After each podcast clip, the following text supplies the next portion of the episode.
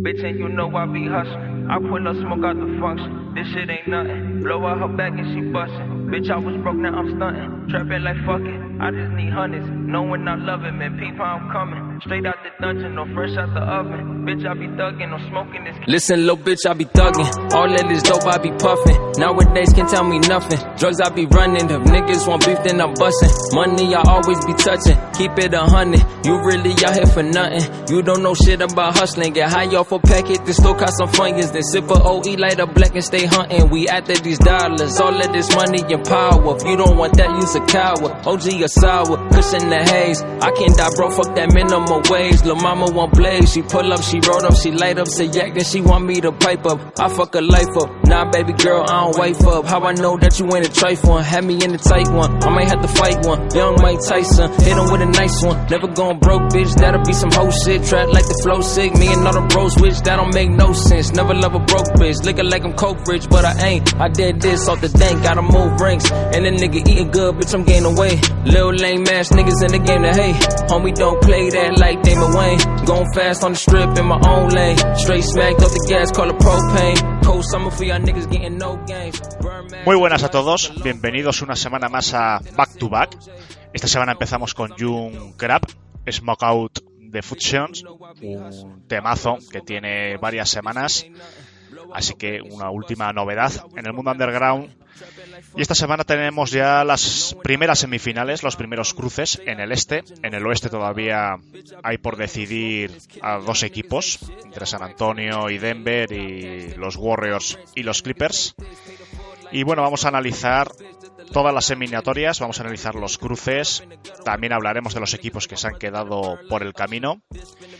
Tenemos Back to Stats a cargo de Sergio. Tenemos también en sección sorpresa un nuevo juego que nos trae Toby, en el que vamos a hablar uno por uno de los mejores dorsales históricos.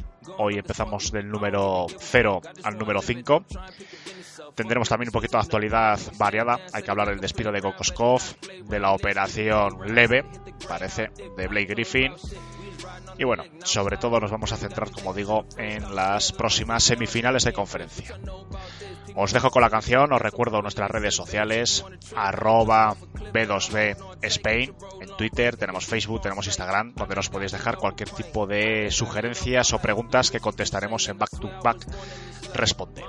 Sin más, os dejo con la canción y bienvenidos una semana más a Back to Back. Rolling up on the flight. My life is amazing. Hit Cali, I cool in the valley. Been corners and caddies while smoking the fatty. Get at me. Bitch, and you know I be hustling. I pull up smoke out the function. This shit ain't nothing. Blow out her back and she bustin'. Bitch, I was broke, now I'm stunting. Trapping like fuck it. I just need hundreds. Knowing I love it, man. People, I'm coming. Straight out the dungeon, no fresh out the oven. Bitch, I be thuggin', no smoking this killer. Y'all niggas ain't shit.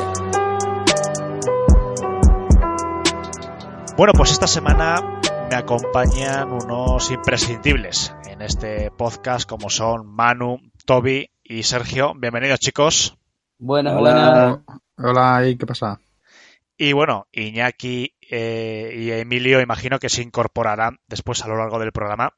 No creo que tarde mucho. Pero bueno, vamos a empezar nosotros, chicos, porque tenemos los playoffs en un punto mm, muy importante, muy decisivo. Ya tenemos semifinales en el este y en el oeste. Bueno, ¿quién nos lo iba a decir, no? Que parecía una, una conferencia, eh, quizás, ¿no? Con los primeros equipos con una calidad que, bueno, que a lo mejor a estas alturas de, los playoffs ya pensábamos también que hubiesen estado cerrados, pero tenemos eh, novedades muy importantes. Tenemos equipos que están peleando, como por ejemplo los Clippers, que están tratando de tú a tú a Golden State. Pero bueno, si os parece, vamos a empezar con el este, donde ya podemos hablar de los cuatro equipos que van a pelear las semifinales de forma definitiva. Y yo creo que estamos todos de acuerdo en que tenemos dos semifinales tremendamente interesantes. Yo creo que son de las semifinales más eh, igualadas de los últimos años. Además, son los cuatro equipos que yo creo que apostamos todos en este programa y, y en cualquier medio por ellos. Y son, bueno, en la parte de arriba del cuadro tenemos a Milwaukee, que ha derrotado con claridad a, Detroit, unos Detroit un poquito cojos por el tema de Blake Griffin. Después hablaremos también de los equipos que se han quedado eliminados.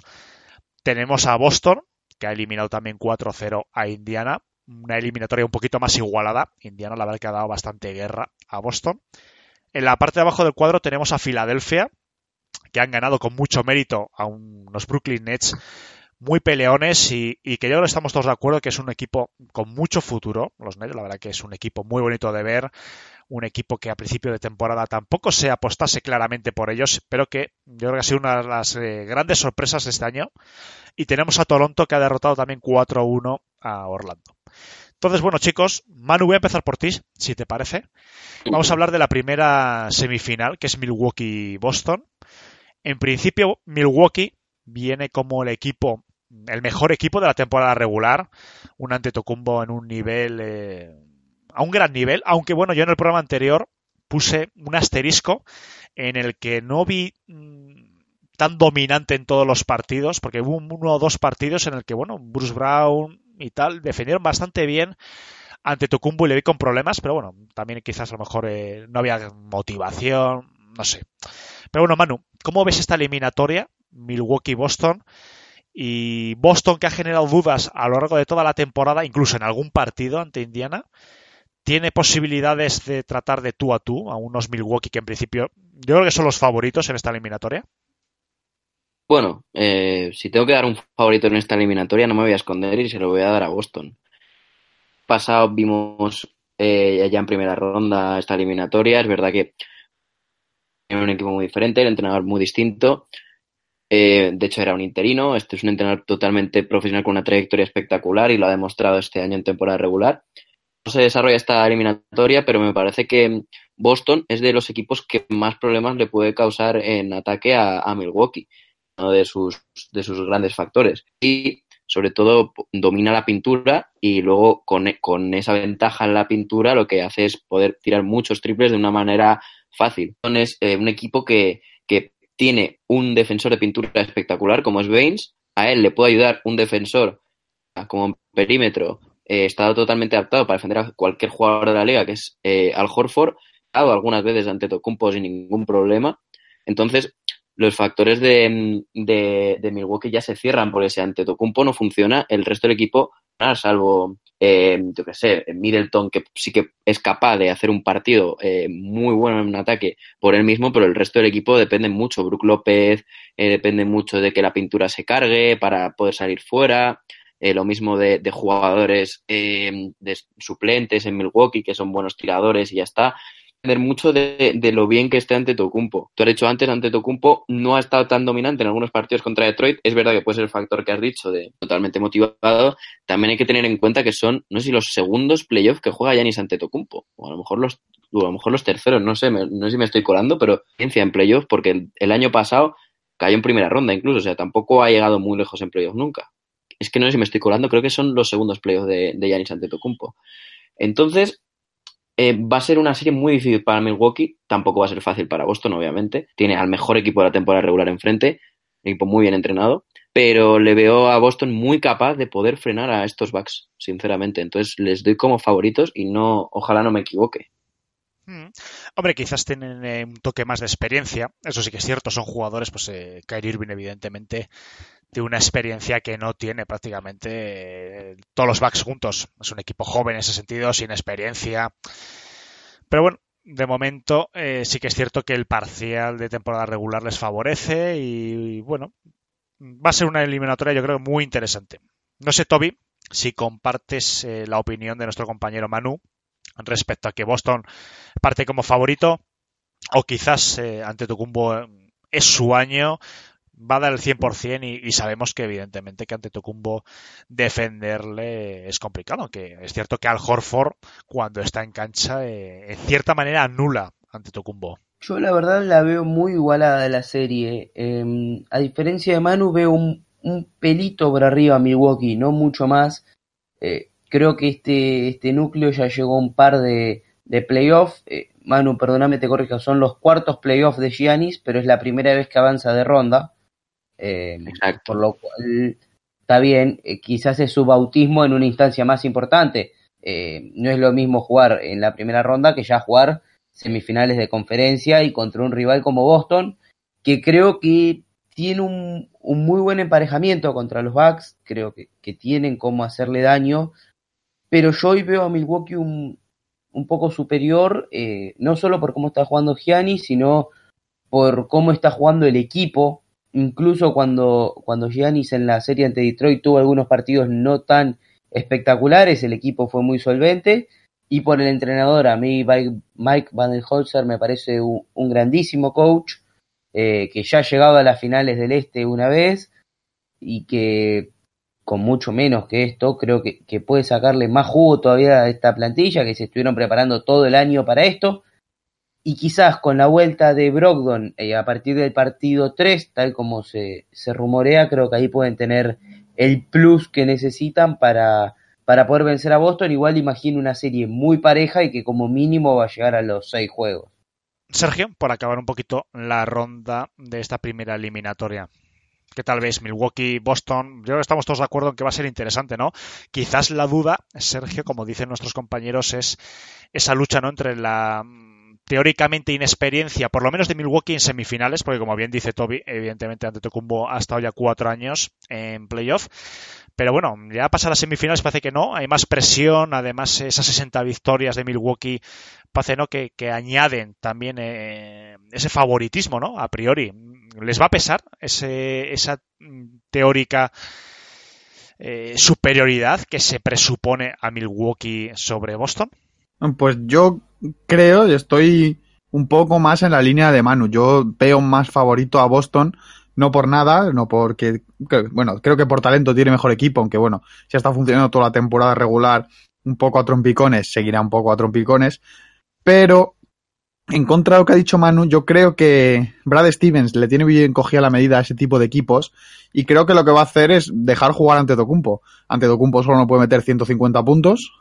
Bueno, en principio no, no los va a meter.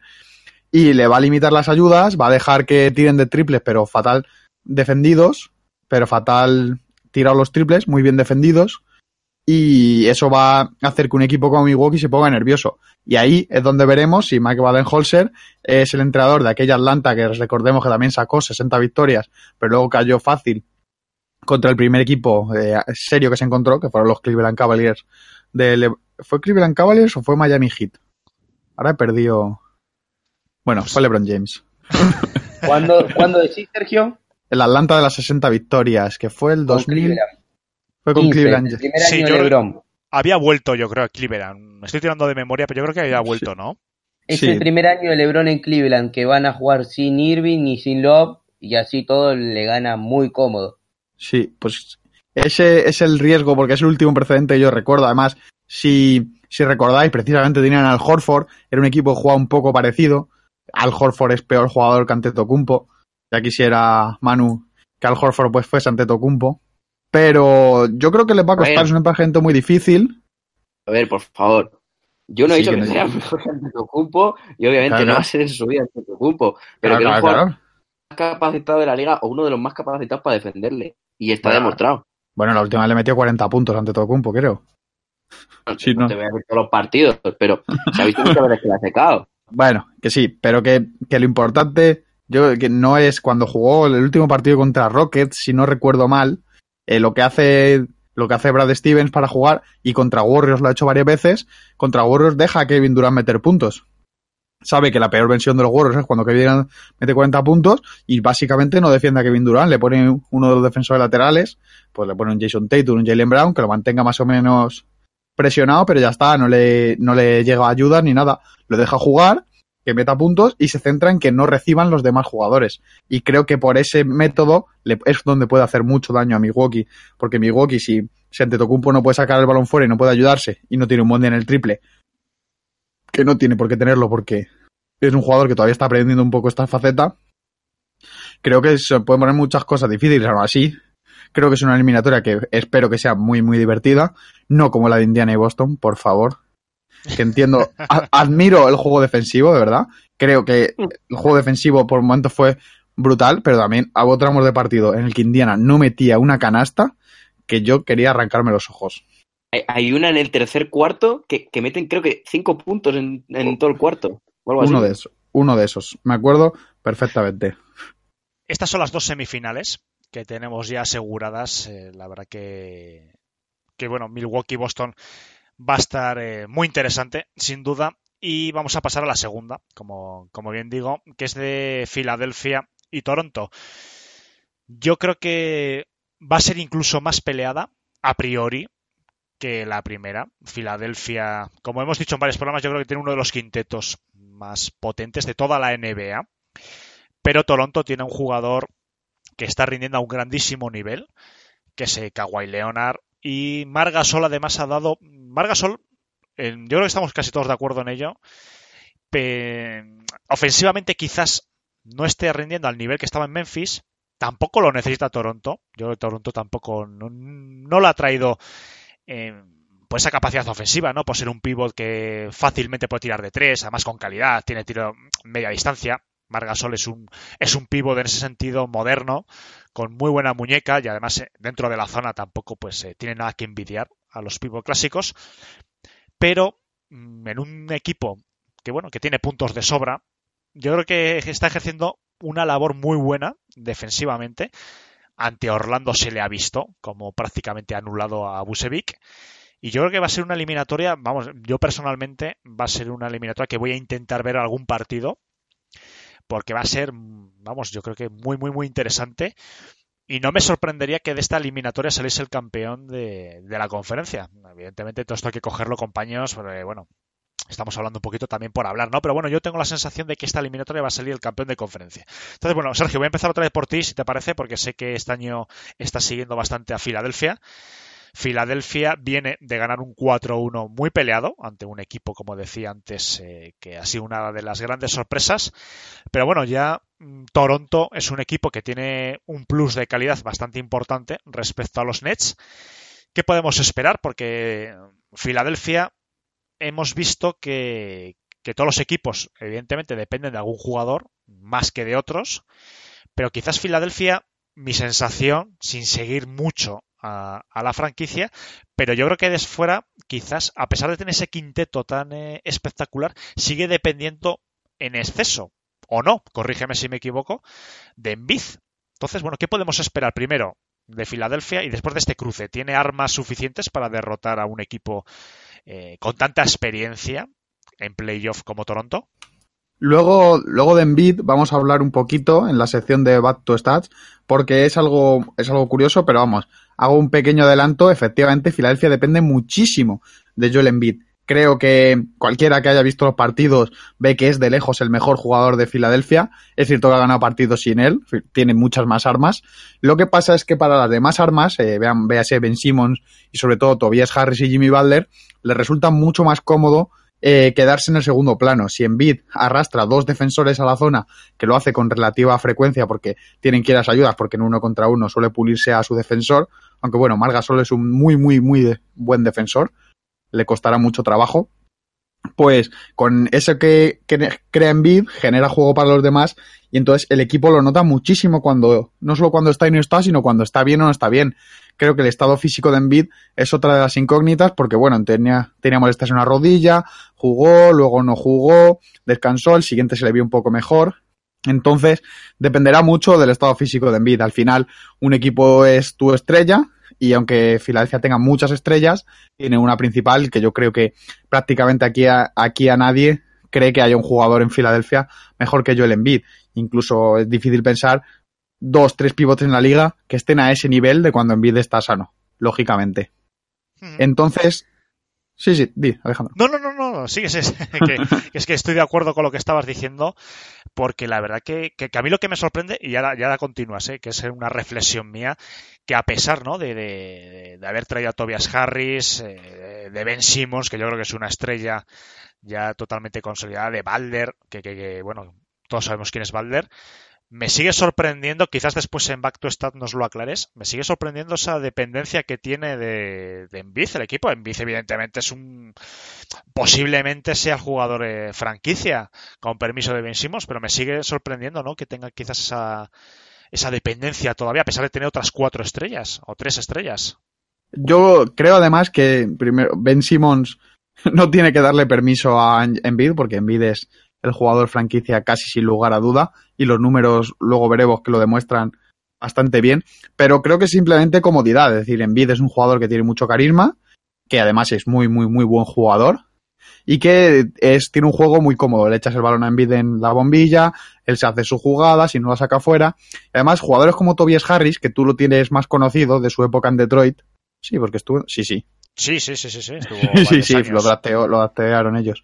Y, y, luego un poco incluso también lo hizo lo hizo por momentos en, en, Clippers. Es un jugador que no le importa esconderse en el buen y en el mal sentido. Quiero decir, no le importa dar un paso al lado para ser segundo o tercera espada, pero también tiende, si el partido se pone complicado, es un jugador que a veces se suelta el balón de las manos y se quita el problema de encima. Le pasó en el primer partido de la serie contra Brooklyn, que pierden eh, de 20 puntos o así Filadelfia, y le ha pasado más veces. A veces sí que hace puntos, en el segundo partido mete muchos puntos, pero bueno, mete cuando ya el equipo va 20, 25 arriba. Entonces, creo que eso para esos jugadores es más cómodo echarse a un lado. Ben Simon sí que es un poco, pero Balder y Tobias Harris se echan a un lado con relativa frecuencia y puede ser peligroso en ocasiones. En cuanto al emparejamiento, creo que no puede ser más bonito. Eh, Siakam llega a un nivel espectacular. Llega también bastante bien Kawhi Leonard. Y Kyle Lowry, bueno, aunque por números, si los miras, no son tan buenos, los partidos sí que sí que ha hecho varios partidos donde asistentes importantes, triples bien tirados. En uno coge un rebote al final del partido casi, o casi al final del partido que le da Sí, prácticamente la victoria. En, en el último, yo creo que fue, o en el antepenúltimo. Penúltimo, En el penúltimo, a lo mejor. Eh, Sí, cuando... Pues entonces son jugadores que tienen muy buen nivel, aparte de, claro, Margasol y Vaca, y que creo que va a hacer una serie muy competida. Yo también creo que de aquí puede salir el finalista de conferencia. Básicamente porque también en la otra serie Boston y, y, Milwaukee se van a pegar de lo lindo y vamos a... quizá llegue aquí muy desgastado. Porque esto también corre el riesgo esta serie de que se ponga un poco fuerte un equipo y no tenga demasiados problemas. Lo que pasa es que yo no sabría decir quién es el favorito. Pues la verdad que es muy complicado. Es cierto que Filadelfia quizás el quinteto tenga más eh, renombre, porque bueno, si le ves uno por uno, ¿no? Quizás eh, sea más consistente, sea más eh, de estrella, pero Toronto, Kawhi Leonard yo creo que es una estrella de primer nivel y quizás ese sea más completo, ¿no? Quizás eh, incluso tenga más banquillo Toronto. Bueno, Toby, por seguir el orden inverso de lo que de los que estábamos siguiendo antes, me gustaría también saber un poquito tu, tu análisis de esta eliminatoria que posiblemente sea la de las dos quizás un poquito más eh, más competitiva, ¿no? Que a lo mejor nos sorprenden y oye, uno de los dos equipos eh, arrasa. Pero bueno, en principio parece que son los dos equipos de los más fuertes de, de, de esta, de este este, por lo menos en estas semifinales. Bueno, me pasa algo raro con esta serie. Eh, creo que juegan el equipo más constante contra el más irregular de los que quedan. Em, Toronto siempre ha mostrado una misma versión, un poco más, un poco menos. Eh, cuando pierde, pierde por muy poco, pero siempre compite. Y con Filadelfia me pasa que un día juegan como el primer partido de la serie, que fueron un auténtico desastre, y después juegan como en el resto de la serie, que fueron un gran equipo. Em, yo veo un poco más favorito a Toronto, eh, 60-40 al menos. Creo que, que tienen las armas para, para desactivar o para limitar un poco a Embiid y, y si Ben Simmons y, Jimmy Butler no dan dos pasos al frente, se les puede poner bastante complicado porque Toronto, más allá de, de Leonard, incluso de Lauri, eh, tiene varios anotadores que le pueden aportar puntos y, y no dependen tanto de un jugador. Eh, veo favorito a Toronto, pero Filadelfia el día que esté inspirado es capaz de ganarle y de ganarle bien, pese a que en la temporada regular eh, el, mano a mano queda a favor de Toronto, así que yo veo un poco favorito a los Raptors. El, quizás el factor también que más me, me hace dudar es el historial de Toronto en estas instancias, que sabemos que, que no es el mejor, pero bueno, como esta vez eh, no está LeBron James enfrente, quizás eh, puede ser realmente el año en el cual los Raptors puedan dar el paso al frente y plantarse al menos en, el- en las finales del Este. Podríamos estar hablando, Manu, de que uno de los factores, eh, de uno de los muchos, ¿no? Quizás un partido evidentemente tiene muchos factores decisivos, pero mm, la defensa de Margasol sobre Embiid puede ser la que decida a favor de, de Toronto, en el caso de que Margasol lo haga bien, o a favor de Filadelfia en el caso de que Embiid logre deshacerse de esa defensa de Margasol. ¿Podemos estar hablando que quizás sea el punto clave de, de esta eliminatoria? Mm, tema muy complicado, yo creo que no. Yo creo que mm, Embiid es muchísimo jugador para, para Margasol. Margasol es un grandísimo defensor, lo sabemos todos. Contra uno contra un jugador como Embiid, que además está en este estado de gracia, o Embiid está tocado o, o va a sufrir muchísimo Mark. Creo que el factor más que por, por el tema defensa de Mark sobre Embiid va a pasar sobre el resto de defensores que tiene Toronto, que son magníficos todos, Green, como obviamente Leonard, como Siakam, incluso como en el banquillo también tienes a Ibaka. Eh, jugadores que van a tener que, hacer un poco antes lo que ha dicho Sergio con Antetokounmpo de vale, tú vas a hacer lo que te dé la gana, pero el resto de tus compañeros ahí van a estar y no van a hacer nada más. Entonces hay que pararles a todos, aunque Embiid es el más importante. Eh, si un día puede que no esté Embiid, el otro día está Butler, como ha pasado muchas veces de que nadie está y Butler coge y, tira para adelante. Y, yo creo que Mark no, no va a ser capaz de, frenar a, a Embiid. Veo bastante favoritos a los Raptors, sobre todo por el tema de que ellos es un equipo que no van a tener ningún problema en, a los a los 76ers, tienen un esquema muy bien formado, tienen un buen entrenador, saben cómo atacarles, problema. Ahora, van a tener que demostrar eh, cómo tienen que jugarle a unos Toronto Raptors que poca gente les ha metido mano este año. Está claro que hay varios factores que van a ser decisivos en esta eliminatoria. Yo creo que Embiid, eh, efectivamente, yo estoy de acuerdo con Manu. Evidentemente, Embiid está claro que tiene un, peldaño más de calidad Margasol es un grandísimo defensor, va a tener que dar el 100% porque yo creo que en anular o no a Embiid está gran parte de esta eliminatoria. Evidentemente Filadelfia la ventaja que tiene, ¿no? Y que bendita eh, ventaja, ojalá otros equipos la tuviesen es que, bueno, si Embiid está anulado, siempre puedes decir, no, oye, que tengo un Balder, tengo un Tobias Harris que está a un grandísimo nivel, tiene un muy buen tiro exterior, tengo a Ben Simmons, tienes a G. Rede, que es un tirador de tres eh, excepcional. Tienes muchas armas. La verdad que este año, resumiendo ya antes de pasar a la siguiente conferencia, tenemos un este con dos semifinales tremendamente interesantes, muy igualadas, más que los demás años, sin duda. Se ha notado que este año el este ha dado un salto de calidad, como yo. Y aquí en este sentido me voy a arrojar un poquito, me voy a poner la medalla. Desde el primer momento dije que una vez que se marchase LeBron James del este, el este todo lo contrario. Hay mucha gente que decía que el este iba a dar un bajón, que el oeste iba a ser, eh, se iba a reforzar mucho más. Yo tenía claro que en el momento que LeBron se marchase, el este iba a dar un salto de calidad. Hay muchas estrellas y yo creo que este año va a haber más que se van a marchar al este precisamente porque, bueno, yo creo que esto es cíclico.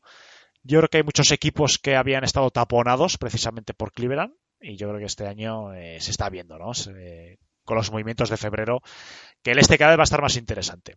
Insistimos, Milwaukee-Boston en la primera semifinal, Filadelfia-Toronto. Y bueno, vamos a pasar al oeste, porque no tenemos todavía las semifinales. Tenemos dos semifinalistas, como son Houston, que ha pasado con un 4-1 contundente a Utah, y un Portland que también ha pasado. En, vamos a, a, mí es la que más me ha sorprendido, quizás, sobre todo por el, el 4-1 quizás un poco más igualada, me lo hubiese esperado. Yo aposté por Oklahoma, pero evidentemente Lilar eh, está a un grandísimo nivel. 4-1 también a favor de Portland. Pero vamos a hablar de, de Golden State. Y después ya pasamos a analizar un poco los, los equipos que se han clasificado, tanto Houston como Portland. Porque Golden State está 3-2. En el último partido los Clippers han ganado domicilio. Parece que que esa cancha, ¿no? Eh, que era antes prácticamente muy difícil, por no decir imposible, muy difícil ganar de, los Golden State Warriors, parece que ya está cayendo, ¿no? Esa, esa barrera psicológica tenían muchos equipos y los Clippers este año, que están siendo una de las grandísimas revelaciones, han puesto contra las cuerdas. El sentido común dicen que el, el, el sexto partido, perdón, será de, del equipo de la Bahía de San Francisco, pero no lo vemos nada, nada claro. Toby, creo que has visto ese último partido. Y bueno, un partido que, que, nos ha sorprendido a todos porque la inmensa mayoría de gente daba pues el 4-1 también para Golden State y nos ha sorprendido. Los Clippers poniendo un 3-2 a domicilio y ahora, bueno, podrían empatar la serie porque viajan a Los Ángeles. En Los Ángeles los Clippers bueno, tienen su feudo, tienen a, toda la cancha, al Staples apoyando, al Staples, perdón, por la, la pronunciación correcta. Y bueno, no sé, una de las grandes sorpresas, pero bueno, Golden State es Golden State, pero querría saber, tú que has visto el partido, ¿dónde está fallando Golden State para ponerse en primera ronda? Un 3-2 a favor, pero bueno, que no lo habíamos visto en muchísimos años. Bueno, primero y principal me parece que, hay que remarcar, más allá de cómo termine, eh, el grandísimo trabajo de los Clippers y sobre todo de Doc Rivers. Eh, están ganando y están compitiendo a partir de la pizarra eh, están jugando muy inteligente, eh, saben dónde apretar, creo que a partir del pick and roll, eh, algo tan básico quizás en el básquet, pero que lo están ejecutando tan bien, están generando muchas ventajas y están defendiendo muy duro. claro que, a ver, es imposible casi evitar que Durant, Curry o Thompson anoten sus tiros, pero sí se los puede limitar un poco y lo están haciendo. Eh, hay partidos que quizás eh, Durante es el que mejor juega, pero, pero ninguno de los otros dos eh, aportan. Y a Golden State se le están viendo dos falencias creo muy claras. La primera es de intensidad. Parecen todavía no estar en ritmo de playoff. se los nota que siempre llegan un poquito tarde, un, no van con toda la intensidad, con toda la fuerza, con todas las ganas a ciertas jugadas y los Clippers están jugando como si fuera la final de sus vidas. Creo que ahí es uno de los, puntos donde está eh, manteniendo un poco, recortando las diferencias eh, Los Ángeles. Y el segundo punto me parece que es la rotación y sobre todo la profundidad que tienen estos Warriors. Que habíamos hablado a principio de temporada, hablamos bastante de eso acá, pero ahora a la hora de playoff se les está notando que tienen un equipo corto que no tienen puntos en el banco como otros años, que quizás eh, ni Livingston ni Gudala son tan eficientes como, como en 2015, claro que, les va pasando el tiempo, y, y se los nota que cuando no es Durant, Curry o Thompson, bueno, les cuesta un poco anotar a los demás. Quizás puedan sacar, es más, yo creo que van a terminar sacando adelante esta serie ante los Clippers, pero una potencial serie ante Houston o ante vaya a ser que otro equipo le toque de acá a las finales, me parece que eso puede llegar a ser un problema porque si logran defender o un poco como decía antes, limitar a los tres a las tres grandes estrellas, a los tres grandes anotadores, pueden tener problemas también por ahí. Podemos hablar también de del rival, ¿no? Podemos anticipar un poco en caso de que los Warriors ganen, eh, que bueno, que en principio, eh, insisto, que el sentido común, y yo creo que vamos, yo apostaría con que Golden State. Porque a mí me da la sensación de que también, como hemos comentado en algún programa, también puede haber un poquito falta de motivación. Generalmente lo complicado de los equipos, cuando ya llevan varios títulos en pocos años, dar el salto de, un equipo que tenga dos o tres títulos a convertirse en una dinastía, cinco o seis, por ejemplo los Bulls, que yo creo que han sido la última dinastía, eh, es sobre todo la, conseguir mantener el nivel de motivación, que es lo que más les cuesta a los jugadores de, la NBA, supongo que también de otras competiciones. Entonces yo creo que uno de los problemas es de Golden State, quizás la falta de motivación. Yo creo que ahora que los eh, Clippers la han puesto en las cuerdas, espabilarán salvo sorpresa, yo creo que va a ser el rival de Houston. Pero también, si os parece bien, eh, Sergio, voy a pasar a ti si te parece. Podemos hablar ya del rival que se van a encontrar, que es Houston. Se ha clasificado 4-1. Podemos tocar también un poquito, si quieres, eh, el tema de Golden State, dar tu opinión. Pero bueno, 4-1, Utah, no sé, vuelve a decepcionar hay que saber que, bueno, que evidentemente Houston es un equipazo. Harden está en un nivel, eh, bueno, que si no es MVP sería una, una inmensa sorpresa. Pero parece que no, y otra vez eh, ese 4-1 de Utah, no sé, parece que la gente pedía más en defensa del equipo de Salt Lake City. No sé, parece que hay cierta sensación otra vez de que han defraudado en playoff. No sé si la comparte Sergio o quizás no hay que ser excesivamente duro con ellos. No, yo estoy más en el bando de que no hay que ser excesivamente duro con ellos. Eh, la defensa, yo he visto un par de partidos de la serie, la verdad, no he visto, no los he visto todos, sí que he visto todos los condensed. Pero a mí me pareció que la defensa estaba bien. Creo que el problema que tiene Utah, y ellos lo sabían de principio de temporada, es para anotar. Tienen dos jugadores que anotan. Uno y medio más bien. Tienen a... Joder, se me ha olvidado. A Donovan Mitchell.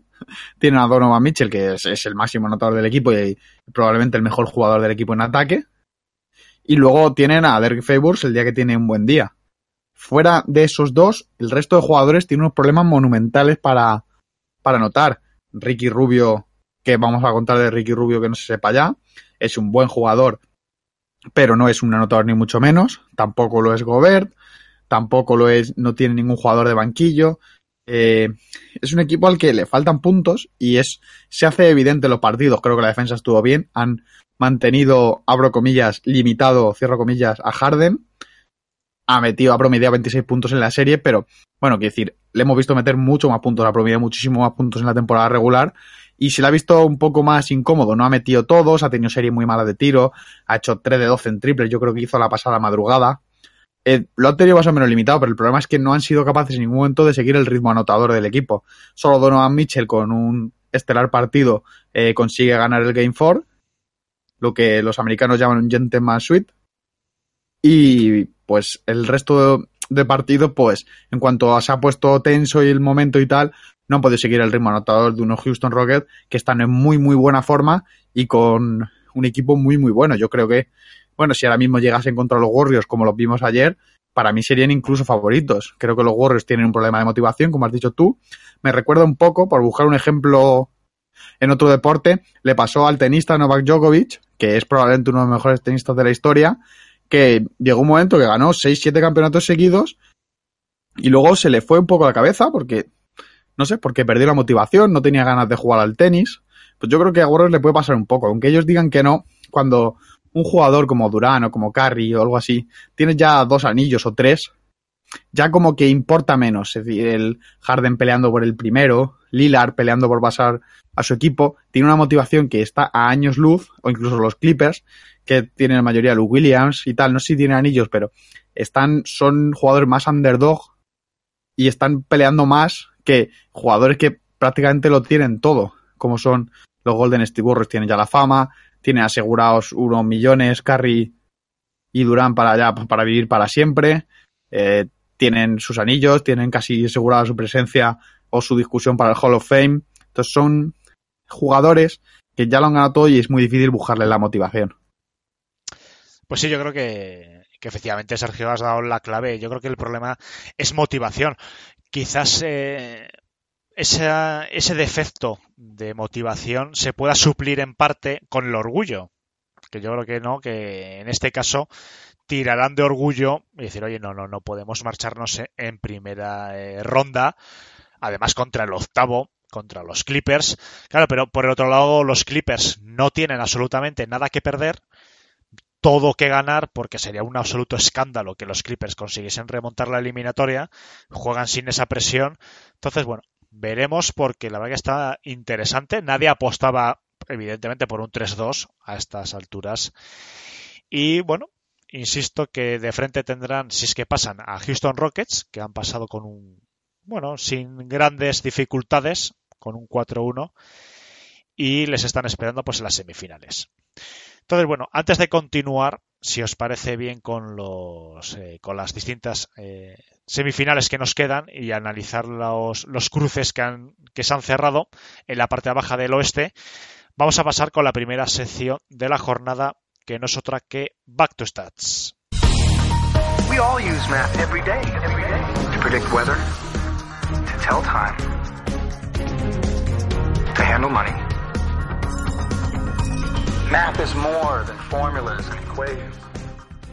Bueno, Sergio, nos has adelantado antes un poquito de lo que iba a ir la sección, pero bueno, ahora de manera ya más extendida, todo tuyo. Vamos, que este es tu momento, así que coméntanos eh, que de Embiid, que es lo que nos has comentado antes, hasta qué punto depende los Sixers de Embiid.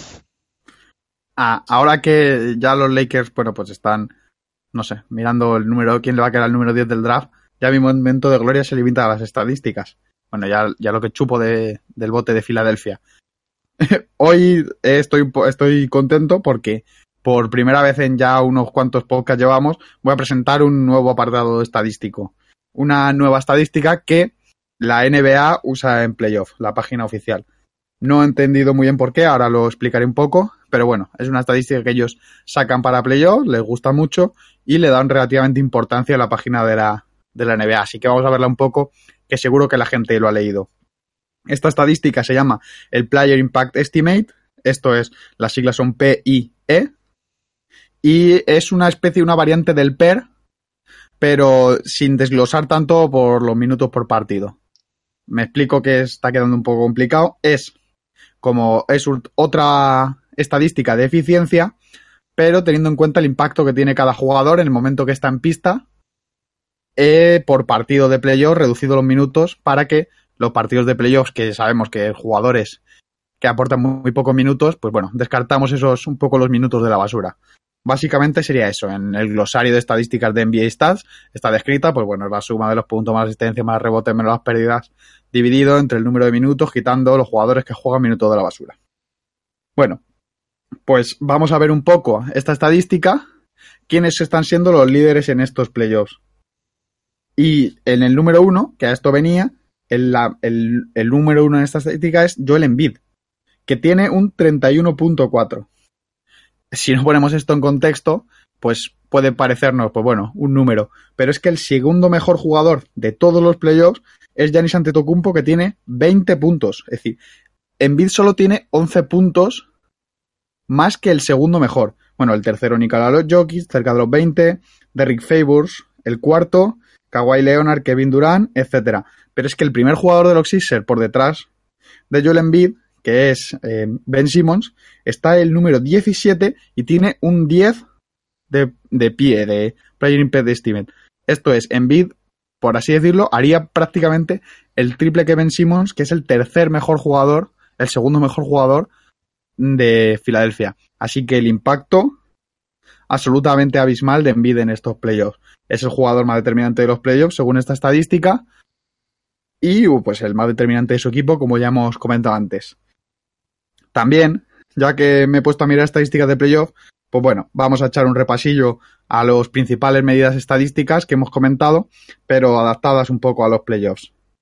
En primer lugar, vamos a mirar el offensive rating, que ya sabemos que es los jugadores que más puntos anotan por 100 posesiones en su equipo. Y el número uno está Kevin Looney. Kevin Looney, en realidad. De Golden State Warriors, que bueno, si no habéis visto la serie, estaba, ahora está saliendo un poco en el quinteto la muerte por la lesión de Cousins y la entrada en ritmo de, de Bogut. Y luego, bueno, en este orden sería Brook López, Chris Middleton, Andrew Godala y Kevin Durant. Luego Draymond Green y luego, bueno, ya vendrían jugadores de Filadelfia.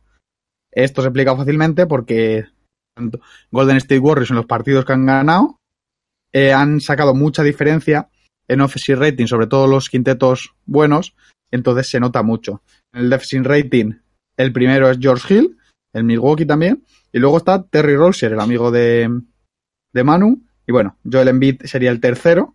En defensa, si vemos, hasta un poco más inactivo.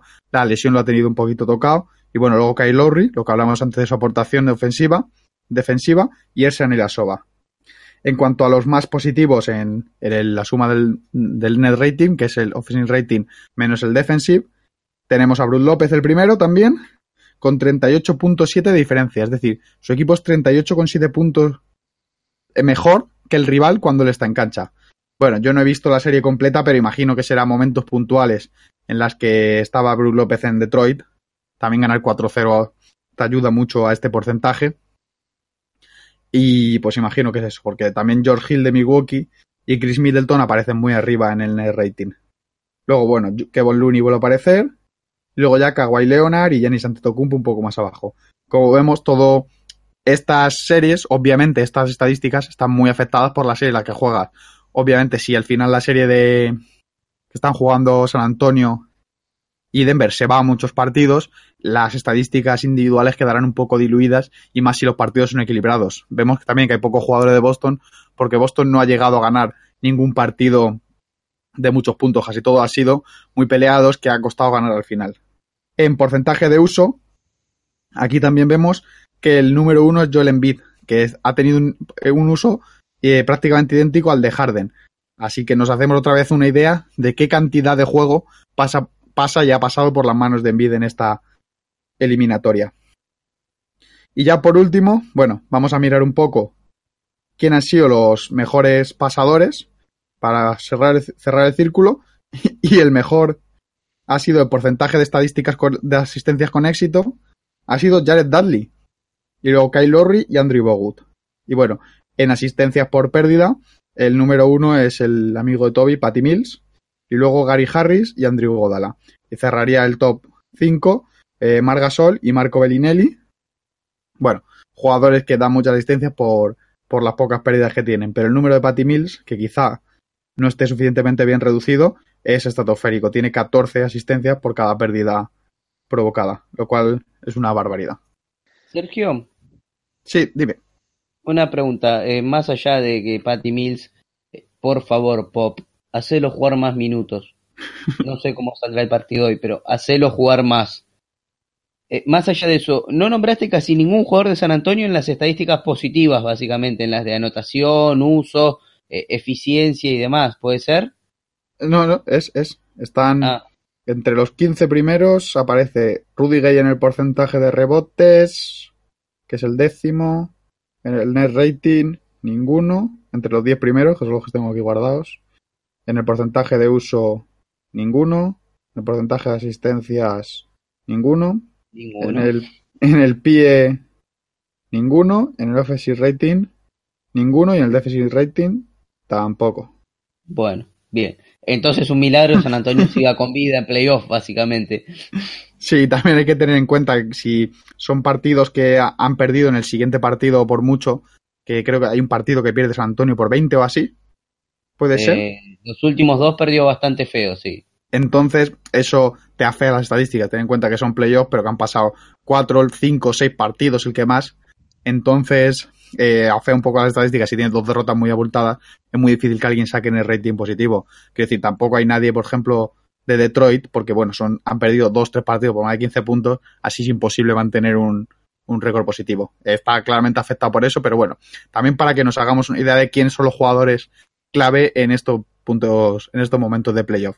Aunque obviamente son mucho más bonitas las de temporada regular, que tienen 30, 40, 60 partidos al final, cuando ya veíamos las últimas estadísticas, y siempre están más, más equilibradas.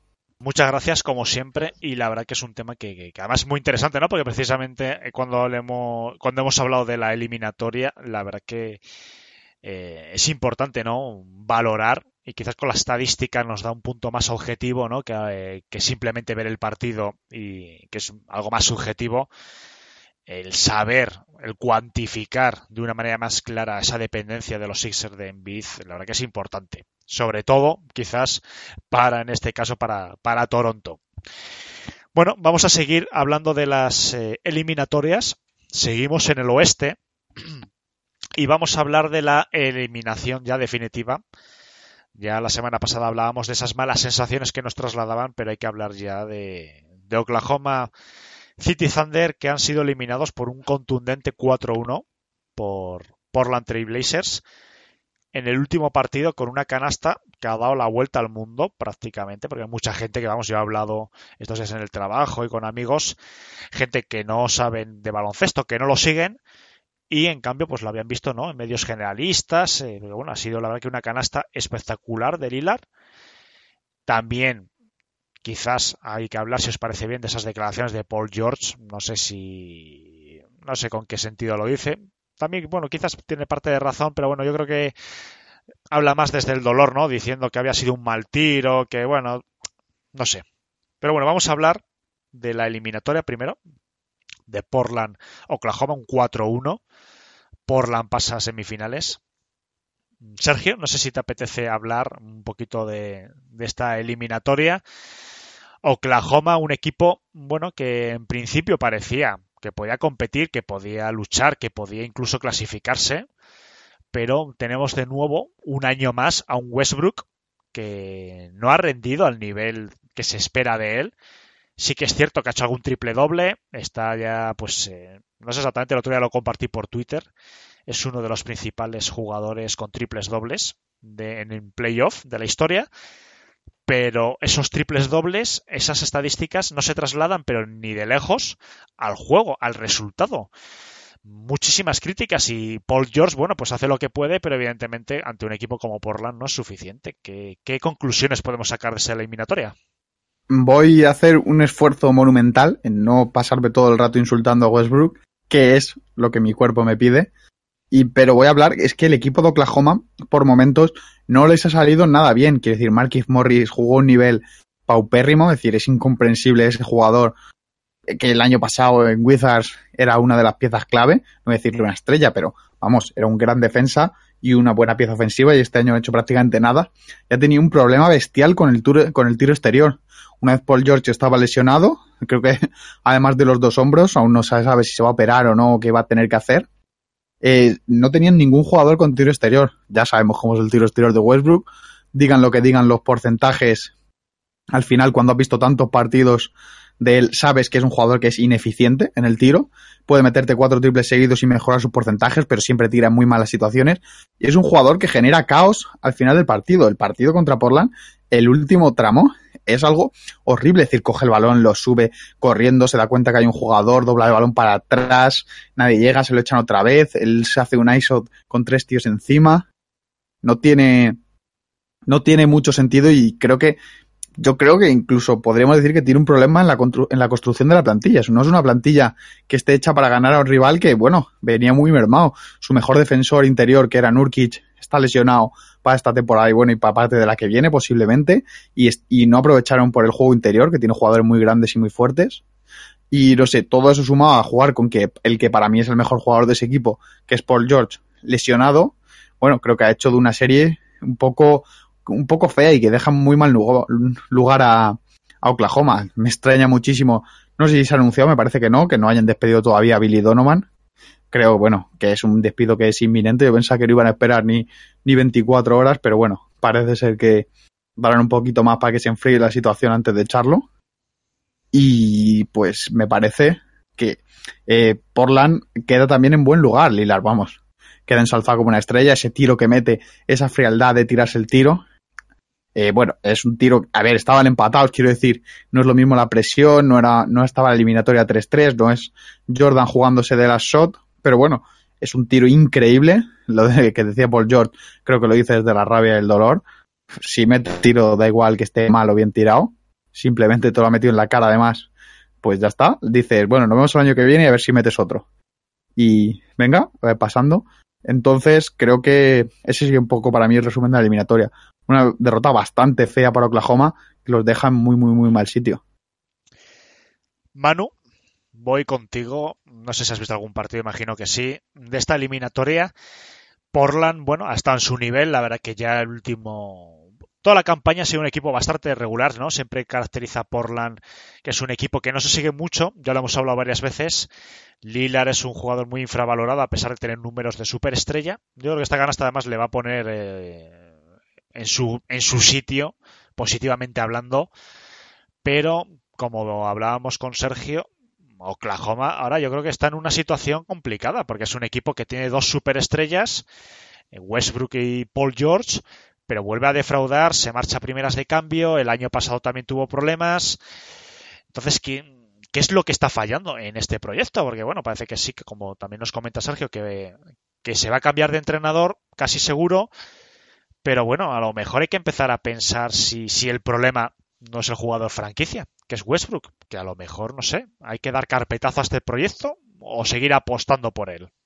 Mm, yo creo que hay que seguir apostando, sobre todo teniendo jugadores, dos jugadores que son de los mejores de la liga, evidentemente de que para, para un equipo para otro, yo creo también que el problema principal es el, entrenador y el juego que ha propuesto eh, es un juego muy pobre. Billy Donovan ha abusado demasiado de la dependencia de Westbrook y George. Nunca ha querido concretar un esquema, ha sido más un entrenador que ha querido usar dos jugadores y el resto de los en la defensa y eso al final te acaba penalizando. Sean capaz de, de generar ocasiones de ataque, sino porque al final de ellos. Y hay que, hay que tener a todo el equipo enchufado siempre. Obviamente te acaban anotando puntos gente como Steven Adams, que ha hecho más de puntos por partido, o por ahí andará sus, sus datos en temporada regular. También Jeremy Grant, bueno, Jeremy, no, no sé si es Jeremy o Jerian, creo que es Jeremy, pero no estoy seguro.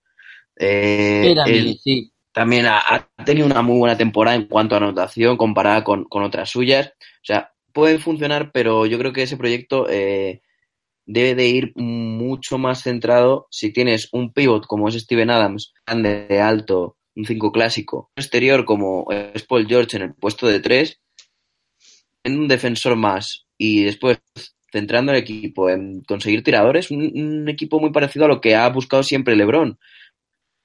De, de, de ese LeBron James, obviamente salvando las distancias, Luego incluso te puede ayudar un jugador como es Russell Westbrook, que es capaz de repartir muchísimo juego, junto a un pivot como es Steven Adams, que es un gran reboteador, un gran defensor interior y un muy buen eh, pivot para poner bloqueos, para poder rodearlo de tiradores, aunque no sean tan buenos defensores como puede ser Andre Robertson, Grant, etcétera, etcétera. E incluso el, el fichaje que hicieron a mitad de temporada de Marquis Morris me parecía un total acierto, porque me parecía un jugador que podía caer perfecto para, para lo que yo estoy diciendo ahora que tenían que buscar estado totalmente desaparecido, una decepción desde su fichaje. Entonces yo no entiendo, yo no entiendo nada. Supongo que será problema de, del juego que ha propuesto Donovan. Entonces, tiene, imagínate un David Georgier en, en Oklahoma, sería espectacular. No hay tanto nombre ahora mismo para el puesto de entrenador tan bueno como Georgier, pero puede caer algún otro que, que puede hacer mejor trabajo. Portland, eh, nada más que aplaudirle. O sea, yo era el primero que les daba por muertos todas las veces que han muerto en primera ronda estos últimos años haciendo los ridículos que han hecho, sombrero. Eh, sobre todo, obviamente, con Lillard, porque ha llegado al punto más álgido de su carrera, tiene ya 27 y 28 años, en el mejor tramo de como, como jugador. A mí el aplauso también se lo merece CJ McCollum, que ha estado lesionado, no sé si fueron un mes o así, ha vuelto y ha dado su mejor versión hasta los dos lados de la cancha. Una cosa que siempre se le ha achacado a McCollum, que es que no, nunca ha sido un gran defensor exterior, y defensiva espectacular. Eh, lo, los datos, las estadísticas están ahí. Supongo que Sergio también las sabe. Yo el otro día estuve husmeando. Mm, eso acompañado de, obviamente, Canter, que también ha hecho el, el, papel que tenía que hacer Nurkic, lo ha suplido perfectamente, y jugadores que han estado maravillosamente bien, a pesar de que las estadísticas no lo resalten tanto, como son Mo Harkless, que han hecho un papelón, todos ellos, aparte de Lillard. O sea, eh, Portland por fin parece un equipo completo, tres años. La verdad que ha sido una de las, para mí, grandes sorpresas y grandes decepciones, la verdad que está eliminatoria. Y veremos el futuro, yo no lo veo no sé, quizás no lo veo tan claro porque Oklahoma necesita un cambio, ¿no? Porque es, es insostenible que un equipo con esas dos grandes estrellas esté en la situación en la que está, porque bueno, evidentemente no hay que quitar mérito a Portland, o sea, no son cojos ni mancos, tienen Lillard y tienen a McCollum, tienen secundarios de lujo, pero quizás sí que se espera más de Oklahoma, ¿no? Más eh, dar el 100% y Westbrook, bueno, pues habrá que analizar, ¿no? En algún podcast quizás la figura de Westbrook, porque yo creo que merece la pena. Vamos a pasar al, a la siguiente eliminatoria, que es la que nos queda, que es de eh, donde va a salir el rival de Portland en semifinales, que es Denver-San Antonio. Denver actualmente gana 3-2, una eliminatoria, bueno, bastante peleada, bastante igualada quizás es, no está tan clara, ¿no? Esta eliminatoria, porque bueno, en el último partido iban 2-2, gana los Nuggets 108 a 90 a los San Antonio Spurs. Y bueno, pero yo creo que a mí no me sorprendería ver un empate y un, un séptimo partido decisivo. Toby, no sé qué nos puedes comentar un poquito de esta eliminatoria, de las sensaciones que tuviste en el último partido Quizás eh, San Antonio, bueno, podía haber peleado, ¿no? Un poquito más, no sé. Porque bueno, los Nuggets son un gran equipo, sí que es cierto que tienen a un Jokic en un gran nivel, pero bueno, quizás de Rosen y Aldrich podían haber dado un poquito más, ¿no? En esta eliminatoria. A ver, eh, primero antes que nada no soy muy optimista. Eh, las sensaciones que transmitió San Antonio eh, en los últimos partidos son muy malas, muy malas. No estando tan siquiera en un nivel como para competir a los últimos minutos. Eh, ya en el tercer partido lo había ganado eh, esa noche inspirada de, de White, pero después de eso como que se le apagó la televisión y, está dormido y, Denver está siendo muy superior. Eh, yo la verdad no esperaba ni siquiera tanta superioridad, creo que eh, con todo el dolor del alma, me parece que Malone le está ganando la, la batalla a Popovich por el momento. Así que, como te decía, yo no soy muy optimista, pero bueno, es el sexto juego, es en, en San Antonio, eh, las posibilidades pasan po- por ganar claramente y después eh, en Denver llegar a los momentos finales. Eh, dos apuntes cortos, no me, no me quiero extender mucho, podría hablar todo el día de San Antonio, no me quiero extender tanto. Primero me parece que es un delito que Bellinelli y Patty Mills jueguen tan pocos minutos y que Forbes, White y Aldridge, perdón, Aldridge no, eh, Rudy Gay jueguen tantos. Me parece que Gay está jugando una serie horrible, aparte está con, con unos temas familiares que, que, bueno, el fallecimiento de su abuela, que creo no lo tiene eh, lamentablemente del todo enfocado en el equipo, es normal, es súper entendible, pero eh, quizás eh, haya que buscar una alternativa. Y bueno, eh, Forbes eh, se nota que, que es un buen jugador de sistema, pero que no, que no está quizás al gran nivel. Y White sí que tuvo un gran partido, pero a mí me gusta, me gustaría ver más a Bellinelli, me parece un jugador con mucho más temple, como decía Sergio quizás en las estadísticas anteriores, Bellinelli y Mills son dos de los jugadores que más asistencias dan sin perder el balón. White quizás es bastante más productivo, pero eh, pierde muchos balones, cerra muchos tiros y Denver al contraataque lo, lo está matando a San Antonio. Y ese es el primer apunte. Dije el, segundo, sí, el segundo. Ahora voy, perdón. Eh, si San Antonio quiere ganar la serie o quiere tener vida en los playoffs, necesita que DeRozan sea el líder que, que vino a reemplazar y mientras siga jugando como está jugando ahora y comiéndose pelotas eh, y no aportando a, casi a ninguno de los dos lados de la cancha, San Antonio no va a tener con qué competir con Denver. La mayor esperanza quizás es, eh, como has dicho, que el sexto partido San Antonio, el público arropa siempre, siempre a, a su equipo, San Antonio se crece en su cancha y un 3-3 pondría la cosa tremendamente interesante, ¿no? Porque, bueno, es jugarse toda una temporada prácticamente a un partido y no habría que descartar nada. Quizás la clave esté en el próximo partido. Que no sé cuándo juegan, creo que, no sé si es Toby, hoy, mañana. No sé por la noche, sí, hoy a la noche sería. Bueno, pues mañana nos levantaremos con el resultado. Veremos San Antonio, porque quizás sí que es cierto que una de las grandes quejas de los aficionados, por lo menos de lo que he leído un poco por las redes, principalmente no en Estados Unidos, de los propios aficionados a los Spurs, es que necesitan ¿no? un, liderazgo más claro, un de Rosen asumiendo su papel, como en su momento asumió años atrás eh, quizás que Kawhi.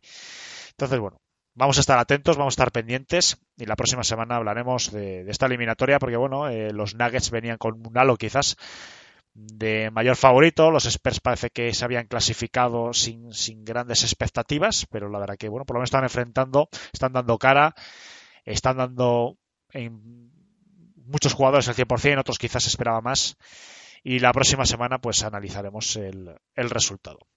Toby, si te parece bien, me voy a quedar contigo y vamos a darle caña a tu sección, que esta semana te toca sección sorpresa. I remember when, I remember, I remember when I lost my mind. There was something so pleasant about that place. Even your emotions have an echo in so much space. Bueno, Toby, ¿qué nos traes esta semana? ¿Con qué nos vas a sorprender? Nunca mejor dicho. Sí, los voy a sorprender porque en realidad no le comenté a absolutamente nadie esto. Em, me vino la idea después de encontrar en, la Galería del Solar una foto que ya tiene un par de años en la cual eh, varios medios estadounidenses se habían unido para encontrar eh, cuál había sido el mejor jugador de todos los tiempos en vestir cada número de camiseta. A ver, por ejemplo, ¿qué jugador había sido el mejor usando la 23? Casi todos lo tendrían claro. O la 24 creo que sería un poquito más, más claro eh, también. Pero hay números que revisando, me acuerdo que había surgido la polémica en Twitter y demás, me pareció interesante traer algunos números. eh, en los próximos programas voy a traer más. Eh, hoy somos poquitos, así que no va a llevar mucho tiempo. preguntarles a ustedes qué opinan sobre ciertas, ciertas rivalidades quizás que pueden surgir entre dos jugadores que utilizan la misma camiseta. Si, Alejandro, si te parece, voy a arrancar con vos. Eh, el 0-0 y el 0 los tengo algo claros. Eh, el 0-0 es Robert Parrish y, y el 0 común sería Russell Westbrook, porque comparado a los demás jugadores que han, que han estado por ahí no se acercan. El número uno tenía ganas de preguntárselo a Emilio, que bueno, creo que es Oscar Robertson, pero él seguramente tendría un caso a favor de McGrady y demás, pero llego al número dos y me encuentro con tres o cuatro jugadores que podrían aplicar. El primero, que seguramente lo viste jugar eh, a fines de los 90, es Mitch Richmond, eh, miembro del Salón de la Fama, ex jugador de los Kings, entre otros equipos. También tenemos a Gary Payton, que lo utilizó solo por dos años, pero entra dentro del criterio. En el tercer lugar, a Moses Malone, también de los Sixers. Y en el último lugar, a Kyrie Irving, que utilizó el dorsal 2 durante su paso por Cleveland. Alejandro, si te tendría que pedir que te quedes con uno para colaborarme, ¿con, ¿a quién elegirías? Hombre, son todos grandes jugadores. El primero que has eh, nombrado, Mitch Richmond, fue un gran jugador, rookie del año, además en el 89, eh, MVP de un, de un All-Star, creo. Además el número lo tiene retirado en los Kings, pero quizás por recuerdo, por cariño, por... Eh, sería Gary Payton. Todos los que has dicho son grandísimos jugadores. La verdad que no va a ser este juego, que está muy interesante, por cierto, Toby. Felicidades, porque la verdad que está muy bien elegido. No va a ser fácil, no va a ser fácil porque es muy complicado. No, no va a ser fácil. No, para nada, para nada. Yo me quedo quizás con Gary Payton por, bueno, le vi, le disfruté mucho. Mitch Richmond en los Kings sí que es cierto que tiene mucho nombre, que insisto, ¿no? Pues que rookie del año, eh, número retirado, está en el Salón de la Fama, varias veces creo que estuvo en varios equipos. Creo que en el primero yo creo que no, pero en el segundo y en el tercero creo que sí que estuvo. Pero quizás Gary Payton estuvo en los Seattle Supersonics, que en ese momento, en esos años, eh, tenía un equipo, tenía más entidad quizás que, los Kings y quizás le disfruté más y le vi más. Si me tengo que quedar con uno, me quedo con Gary Payton, pero es cierto que, cualquiera de ellos es muy válido para, bueno, digamos que, que si no soy yo y, cualquier otro hubiese dicho cualquiera de los otros jugadores, es perfectamente válido. Son todos unos jugadores increíbles. Pero bueno, yo quizás me quedo con, con, con Gary Payton.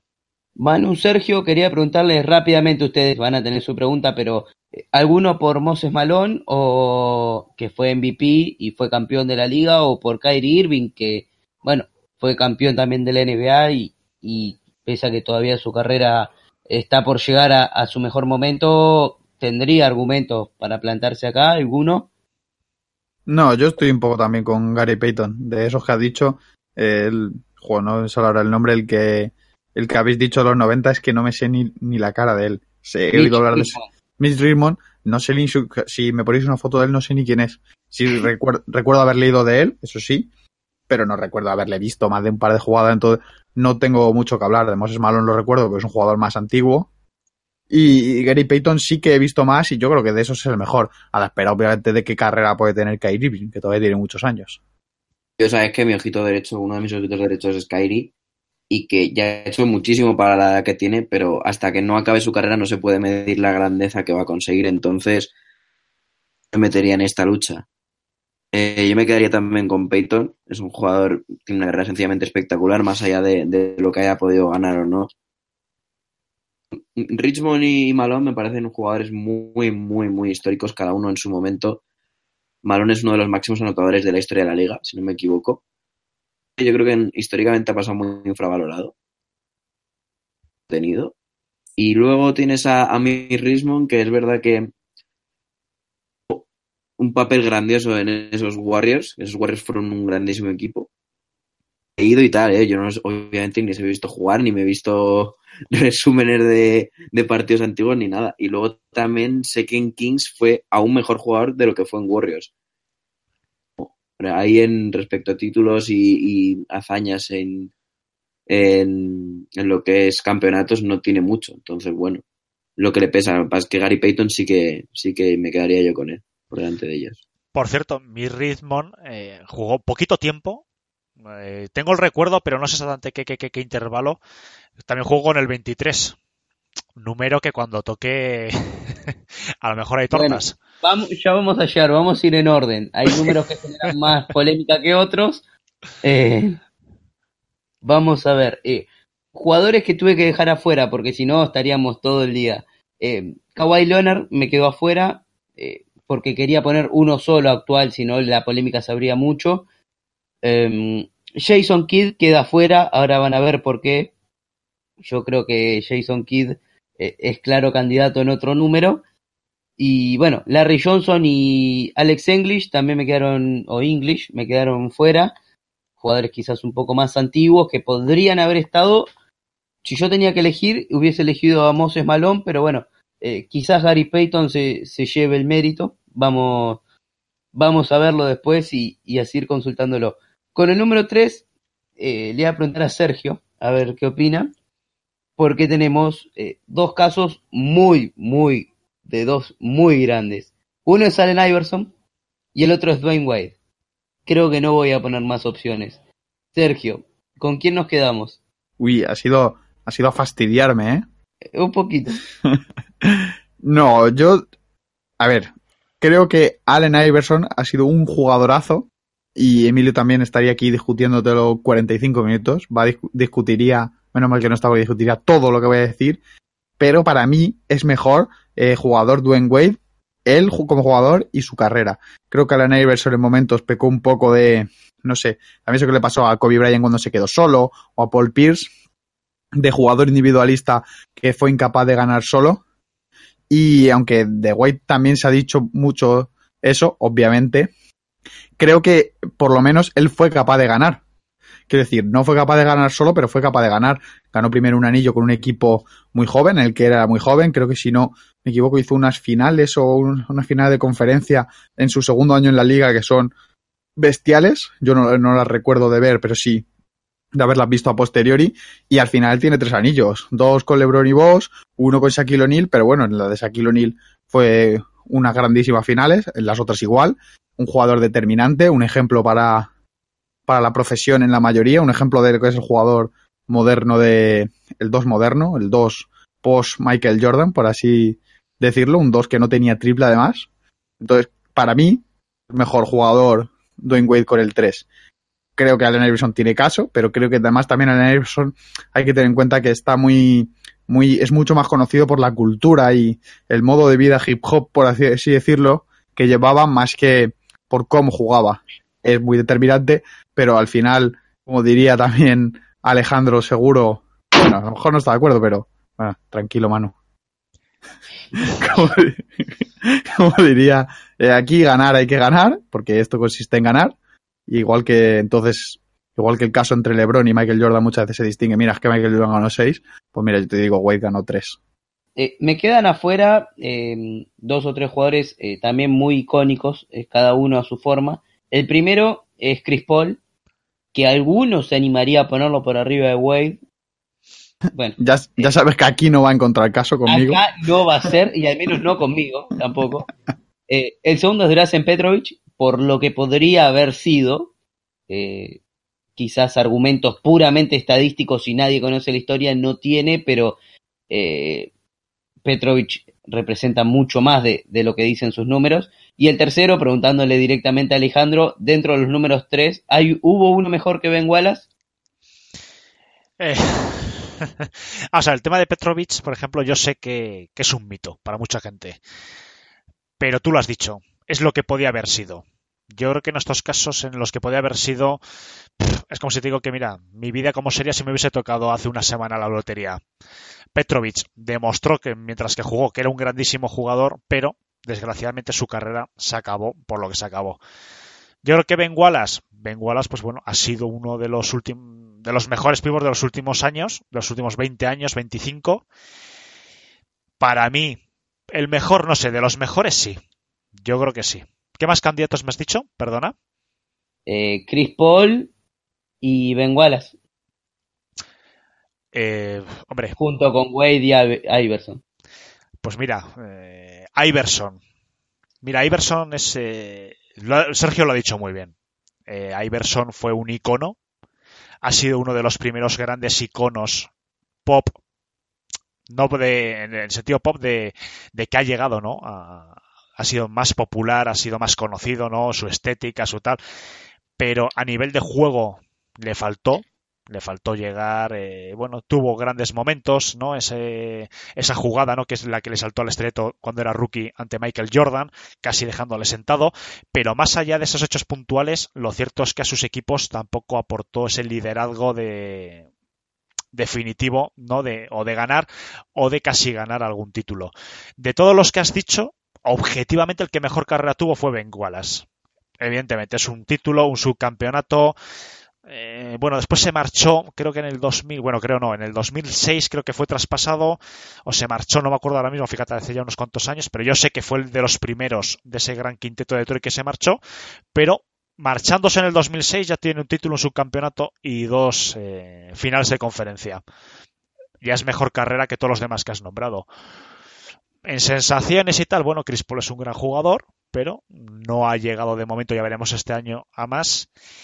Posiblemente yo me quedaría con Ben Wallace a falta de, evidentemente, de Chris Paul eh, demuestre lo contrario y que lleve a, a los Houston Rockets a, a- un título o dos títulos. Yo me quedo con Ben Wallace porque su carrera yo creo que es sin duda, ¿no? Y, y la gente que le vio en directo eh, tenía...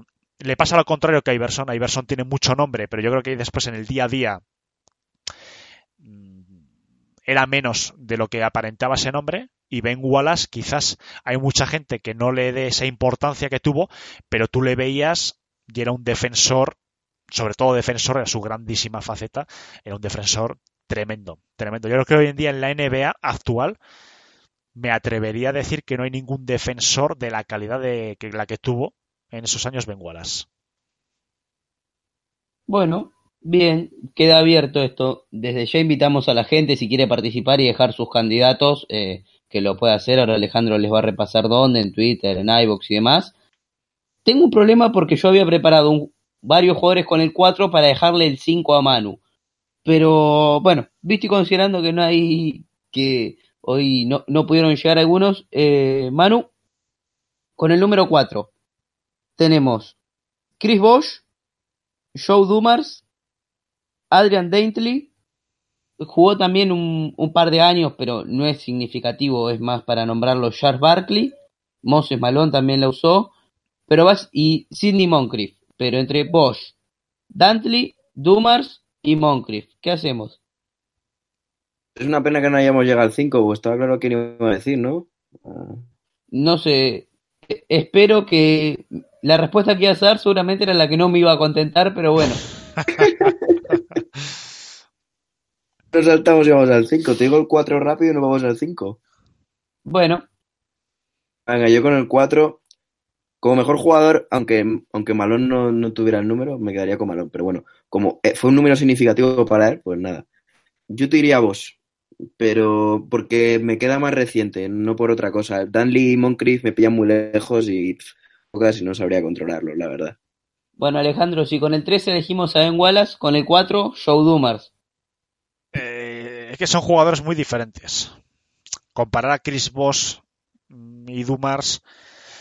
Chris Bosh, pues ya hablamos, ¿no? En su momento cuando retiraron su camiseta. Sí, es un- hablamos bastante. eh, claro, es un grandísimo jugador. Fue un, uno de estos eh, jugadores interiores de esta nueva jornada, ¿no? De tiradores.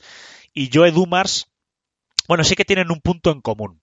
Eh, Chris Bosh fue de los primeros pivots con tiro exterior y Joe Dumars yo creo que fue de la primera generación de especialistas en tiro de tres o tiro de larga distancia, no, no necesariamente solo de tres. Joe Dumars, uno de los eh, uno de los puntales, ¿no? De los Bad Boys. Yo creo que tienen carreras bastante similares. Son dos grandísimos jugadores, Chris Bosh y Joe Dumars. Me costaría decidirme, ¿eh? porque sería injusto decir, venga, eh, Dumars porque fue de los Pistons. Además que Dumars estuvo jugando hasta el 96, 97, por ahí, o incluso 98, porque estuvo varios años con Gran Hill. Sería Hasta el injusto. 99 jugó. ¿Cuál?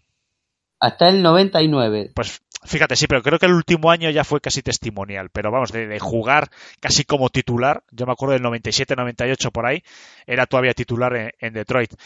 Pero sería injusto quedarme solo con Dumas por ser de, de Detroit. Chris Bosh también eh, fue un grandísimo pivot. Yo creo que tienen similar, pues que fueron eh, pioneros en, en ser ambos jugadores exteriores en unos momentos que tanto como pivot como escolta, como fue Dumars, el tiro de tres estaba empezando todavía ¿no? a a salir del cascarón, por así decirlo. Joe Dumars, primero que es el papá de Jordan y segundo eh, tiene un MVP de las finales. Quizás eh, te pueda ayudar. Adrian Dentley es uno de los anotadores menos valorados de la historia de la NBA, pero bueno, eh, yo si tendría que elegir me quedaría con Dumars, pese al cariño que le guardo a Chris Bosh. Vamos a hacer el 5 especialmente solo porque le quiero preguntar a Manu. Es más, no te voy a dar opciones, Manu. ¿Quién es para vos el 5? No, Kevin Garnett y creo que no hay dudas. Y eso que el 5 es en la etapa en la que, no te voy a decir, fue estuvo su mejor momento, pero obviamente hay que decirle. Podemos discutirlo si querés. Para... Yo no elegiría a Garnett. Tendría dudas y no lo elegiría. Eh, ¿Alguno me apoya con Jason Kidd? No, yo te apoyo con el 5 Zidane, claramente. Ese no. Ahí no voy a discutir, lo siento, Toby. Te quedas con Garnett sobre Jason Kidd. Bueno, Jason Kidd está cerca de Zidane, ¿eh? Tiene un parecido. Soy un calvos. Eh, Entrenadores con distinto éxito igual. uf, no sé, me lo ha puesto difícil. A mí Garnett me gustaba mucho. Y eso que era de los Celtics, pero bueno, como se fue también me gustó. Hay Eh. un, hay un número 5, que además es Sergio, que es de los Lakers, que es Robert Horry. Eh, Iban a agregarlo después, Jalen Rose tenía otros nombres, pero eh, yo creo que es un creo que no jugador. nivel. Sí, a- no, pero bueno, no lo sé, ¿eh? Yo creo que es un jugador muy infravalorado. Eh, de esos Lakers tan espectaculares de los 80, 90, principio de los 90. Ojo, que yo también le tendría en cuenta. Entre Jason Keith y Kevin Garnett, uf, quizás Kevin Garnett no tiene un Y- peldaño. Si no Pero- recuerdo mal, Robert Horry tiene por lo menos seis Siete anillos.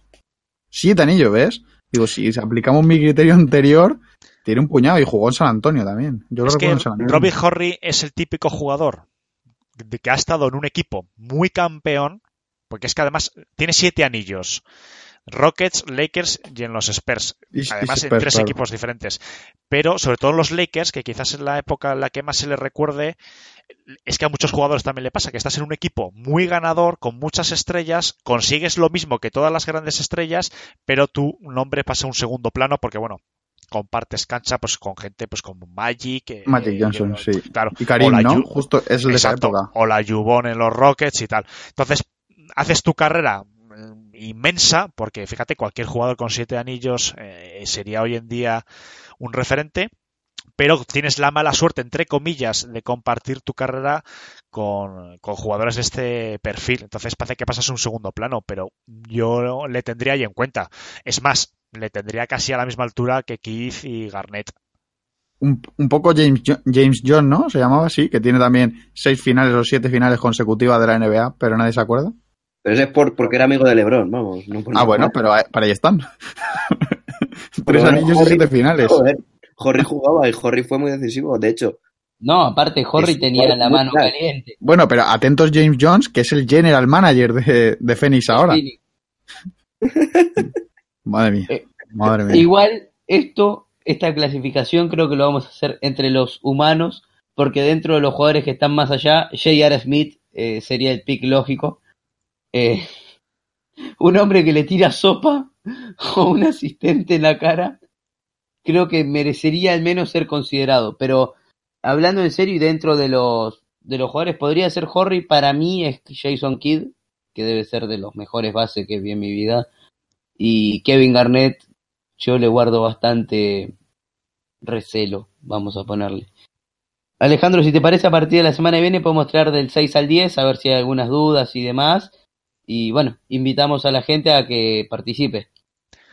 Perfecto, pues eh, vamos a aprovechar para que no se nos olvide recordar que podéis eh, contestar a este juego o a cualquier otro tipo de cuestiones, nuestras redes sociales en Twitter, arroba B2B Spain, Instagram, Back to Back Spain y Facebook Back to Back o en la misma iBox, en los comentarios, en la sección de comunidad.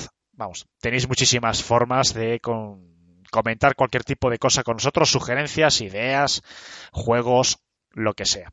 Muchas gracias, Toby, por traernos este interesante, muy interesante, además, te digo de verdad que me, gusta mucho. Va a haber números en los que va a haber tortas de verdad. Ese 23, el 33 también. Hay números por ahí muy interesantes. Y bueno, antes de pasar a la actualidad variada, vamos a comentar un poquito, como hemos dicho al principio, pues las eliminatorias y esos equipos, ¿no? Que ya se han quedado fuera. Hemos hablado prácticamente de todos, entonces yo creo que bueno, habría que hablar un, poco- un poquito de quizás de Indiana, ¿no? Brooklyn, Detroit, de los equipos que se han quedado en el este, porque en el oeste eh, hemos comentado quizás más detalladamente las eliminatorias. Brevemente, en- un poquito de Detroit. Tampoco hay que mucho que hablar, porque la verdad que Detroit estaba en clara inferioridad de Milwaukee. Yo creo que nadie se sorprende de que hayan sido derrotados por un 4-0. Quizás podían haber peleado, ¿no? En los últimos dos partidos han llegado hasta el descanso, incluso con pequeñas eh, superioridades en el resultado, pero evidentemente con Blake Griffin bastante tocado y bueno, con un, Milwaukee que si no era ante Tucumbo, pues eran dos o tres jugadores que tienen Chris Middleton y demás, bueno, pues eh, era evidente el resultado que iba a ser. Detroit ha cumplido su objetivo, yo creo que Casey en ese sentido estaba tranquilo, era clasificarse para playoff, pillar rodaje, la ciudad también evidentemente se merecía playoff y como él ha dicho, que el, objetivo está cumplido, quería que sus jóvenes viesen lo que son unos playoff, incluso jugadores como Dramon, ¿no? que solo habían estado en unos playoff en el 2016 en su carrera, y seguir construyendo este verano. El presidente Tom Gomes, Tom Gors, perdón, ha dicho que, que no va a tener ningún tipo de problema en entrar en impuesto de lujo este verano, si la ocasión evidentemente lo merece. Entonces, bueno, yo creo que Detroit está poniendo las bases para el próximo año, para el siguiente, que además ahí se empiezan a abrir huecos salariales gordos, importantes. Así que bueno, el objetivo por lo menos este año yo creo que está cumplido. Yo soy optimista, sé que hay gente que en las redes, eh, bueno, quizás eh, hay gente que es muy visceral, ¿no? Con, con sus equipos y demás, pero bueno, yo creo que se está poniendo unos cimientos interesantes. Indiana, pues Indiana yo creo que este año, como comentaba Sergio también cuando ha hablado de, de esta eliminatoria, sin Oladipo, pues tiene quizás un caso similar, ¿no? A Detroit. No se ha podido ver al 100% en ese sentido, pues Detroit con un Blake Griffin lesionado y Indiana, que lleva sin Oladipo muchos partidos, pues evidentemente Indiana estaba muy cojo, ¿no? Para enfrentarse a un equipo contra, contra Boston. El próximo año con Oladipo al 100%, pues yo creo que puede ser un equipo a tener en cuenta. Chicos, yo no sé si... Bueno, para hacer un poquito, eh, no sé, de, de, de casi de, ast- de astrología, ¿no? Este Indiana con Oladipo podía haber dado un disgusto a Boston. No sé si alguno queréis comentarlo. No sé, sé sé que es complicado, ¿no? Y estas cosas siempre hay que tomarlo con precaución.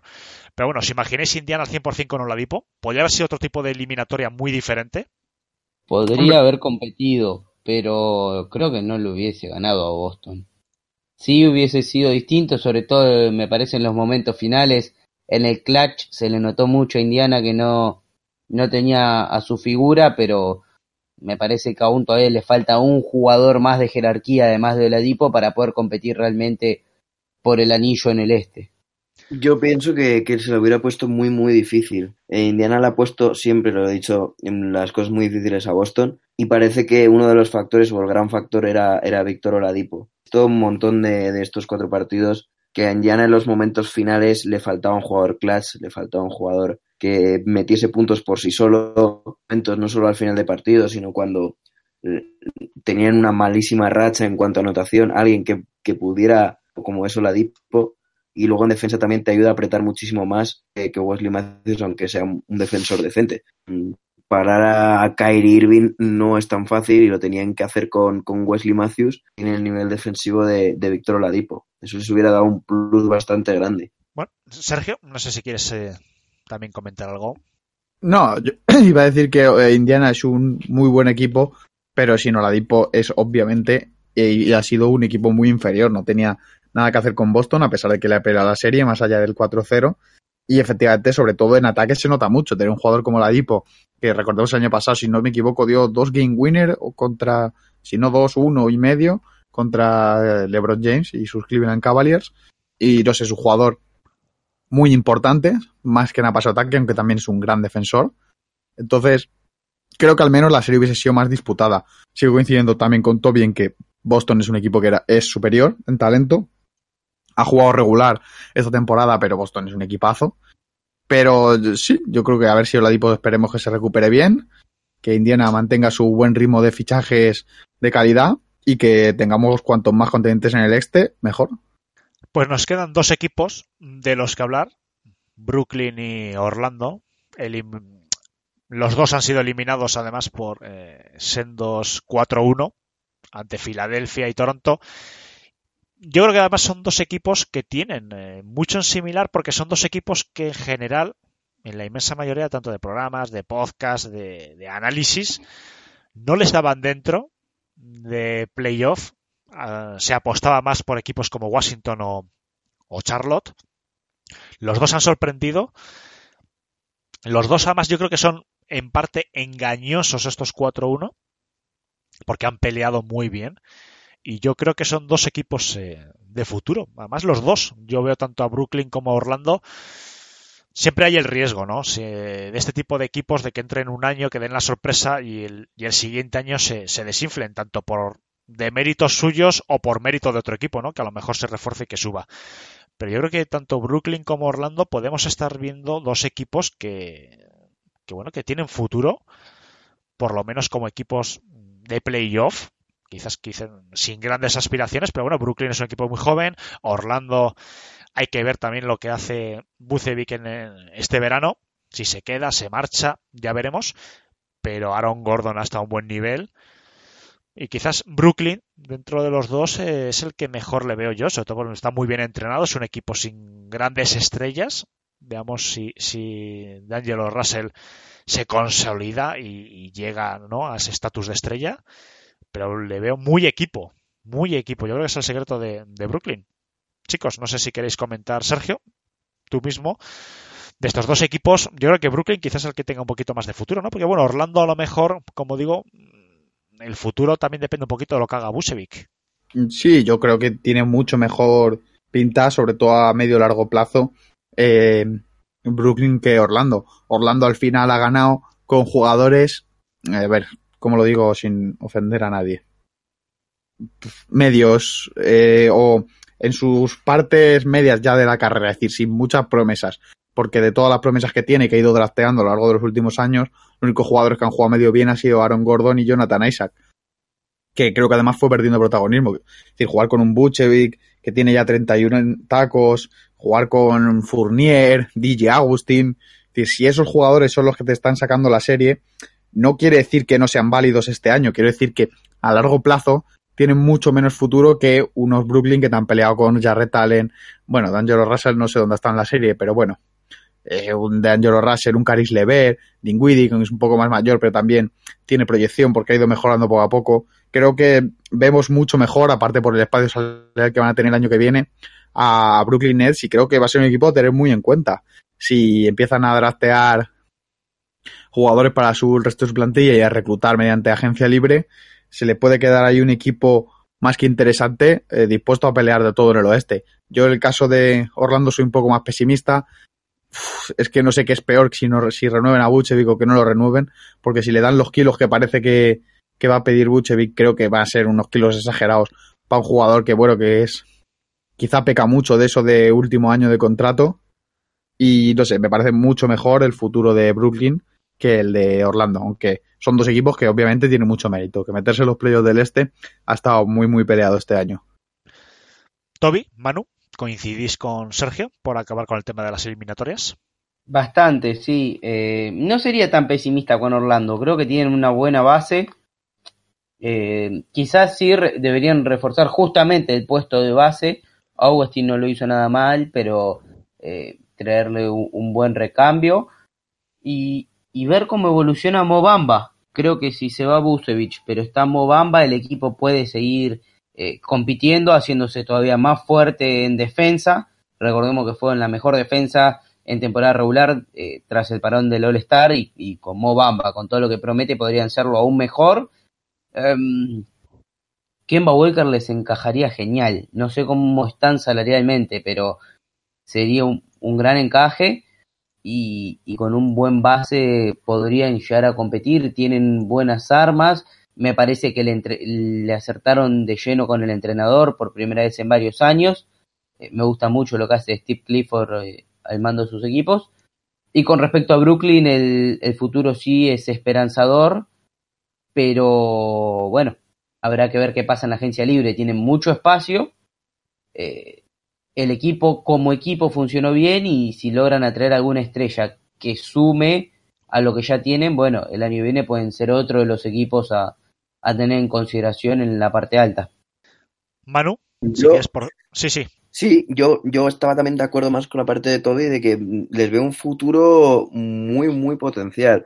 Un nombre clave como es Bamba, en caso de que se vaya Busevich.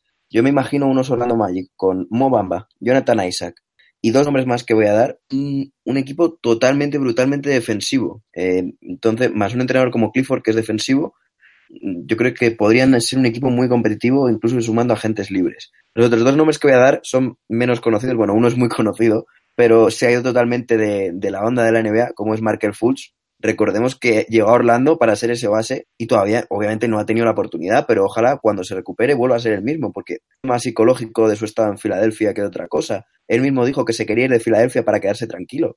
Como haga una buena pretemporada, un buen verano, eh, Markel Fultz era el mejor jugador de su clase con mucha diferencia. O sea, que ahí hay que tener cuidado. Es un base, además, de lo que quiere Orlando. Un equipo alto, un equipo físico, un equipo con los brazos largos, un equipo muy buen, muy bueno defensivamente. Y el otro nombre que voy a decir es el que se sumaría a ese quinteto junto a Aaron Gordon, que es Melvin Frazier, un segunda ronda del último draft. Ha tenido de jugar, pero me parece que es un grandísimo jugador con muchísimo potencial, sobre todo en la parte defensiva. Muchísimo en el futuro. Si lo acaban desarrollando y tal, yo digo que guardéis el nombre por si ya en la próxima Summer League ya empieza a destacar o incluso vamos en el quinteto titular si al final piezas como Fournier acaban saliendo vía traspaso para conseguir. Vamos a acabar ya con esta, con esta parte del programa, tema de eliminatorias.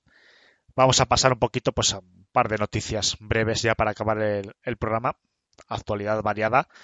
Vamos a empezar hablando del despido de Kokoskov, el, el, que ha sido hasta hace unos días entrenador de, de Phoenix Suns. La verdad que nos ha sorprendido. Es cierto que la temporada de los Phoenix Suns había sido, había sido bastante mala, pero parece que iban a apostar por un entrenador que no hay que olvidar que fue campeón de Europa con Eslovenia en el 2017. Tenía un título como asistente de Detroit en el 2004. Es un, un, perdón, un, un entrenador con muy buena reputación y bueno, es el quinto entrenador desde el 2016 en un equipo que bueno, que no acaba de arrancar, pero que a lo mejor precisamente el problema, y es lo que si queréis eh, podemos debatir un poquito, uno de sus problemas puede ser precisamente este, que no hay una dirección clara, ¿no? Porque a veces, eh, tú si te fijas en, en, otros equipos que han salido de, de reconstrucciones, de grandes baches que han durado muchos años, es precisamente cuando das a un entrenador la confianza le dices, mira, un proyecto a cinco años, y aunque el primer año te salga malo, pero bueno, vamos a ver poco a poco cómo vas drafteando, cómo vas gestionando, cómo van creciendo tus jugadores. Los Suns no dan la mínima oportunidad a ninguno de estos entrenadores que han tenido desde el 2016. No sé, ¿os ha sorprendido, chicos? Manu, Toby, Sergio, este despido? ¿O se podía esperar? ¿O qué opináis de, de, de la gestión de los Suns? Sí se podía esperar, creo que Kokoskov no ha dirigido bien a los Suns, pero voy a citar eh, a un filósofo contemporáneo llamado Matt Barnes, eh, algunos lo conocemos por haber jugado en la NBA, eh, que en Twitter ayer dijo que el problema no era ninguno de los entrenadores que habían pasado, sino el dueño, que era el peor dueño de la NBA, que si quería hacer algo bien, que venda al equipo porque estaban desperdiciando la carrera de Devin Booker. Básicamente es un poco lo que todos pensamos, sobre todo la parte de Booker, Barnes eh, habla porque jugó en Phoenix y, demás. Y algo falla en ese equipo, porque tienen siempre buenos jugadores, traen entrenadores que parecen prometedores y nunca pasan de las 30 victorias. Entonces el problema está un poco más arriba.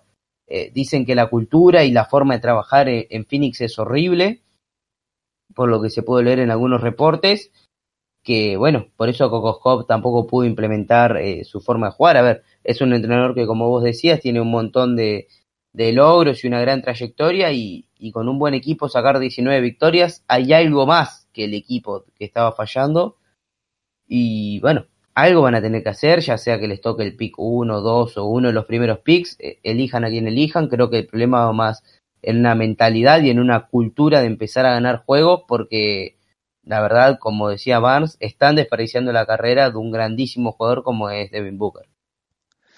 Estoy con Toby, justo. Entiendo que, le, que haya tenido que ser despedido, porque si vais a episodios muy antiguos nuestros de principio de temporada, le decíamos en cada podcast que el equipo que más teníamos ganas de ver eran los Suns, era el equipo League Pass, era el equipo que, que creíamos que iba a dar el golpe sobre la mesa este año, que incluso podía luchar hasta por clasificarse para playoff.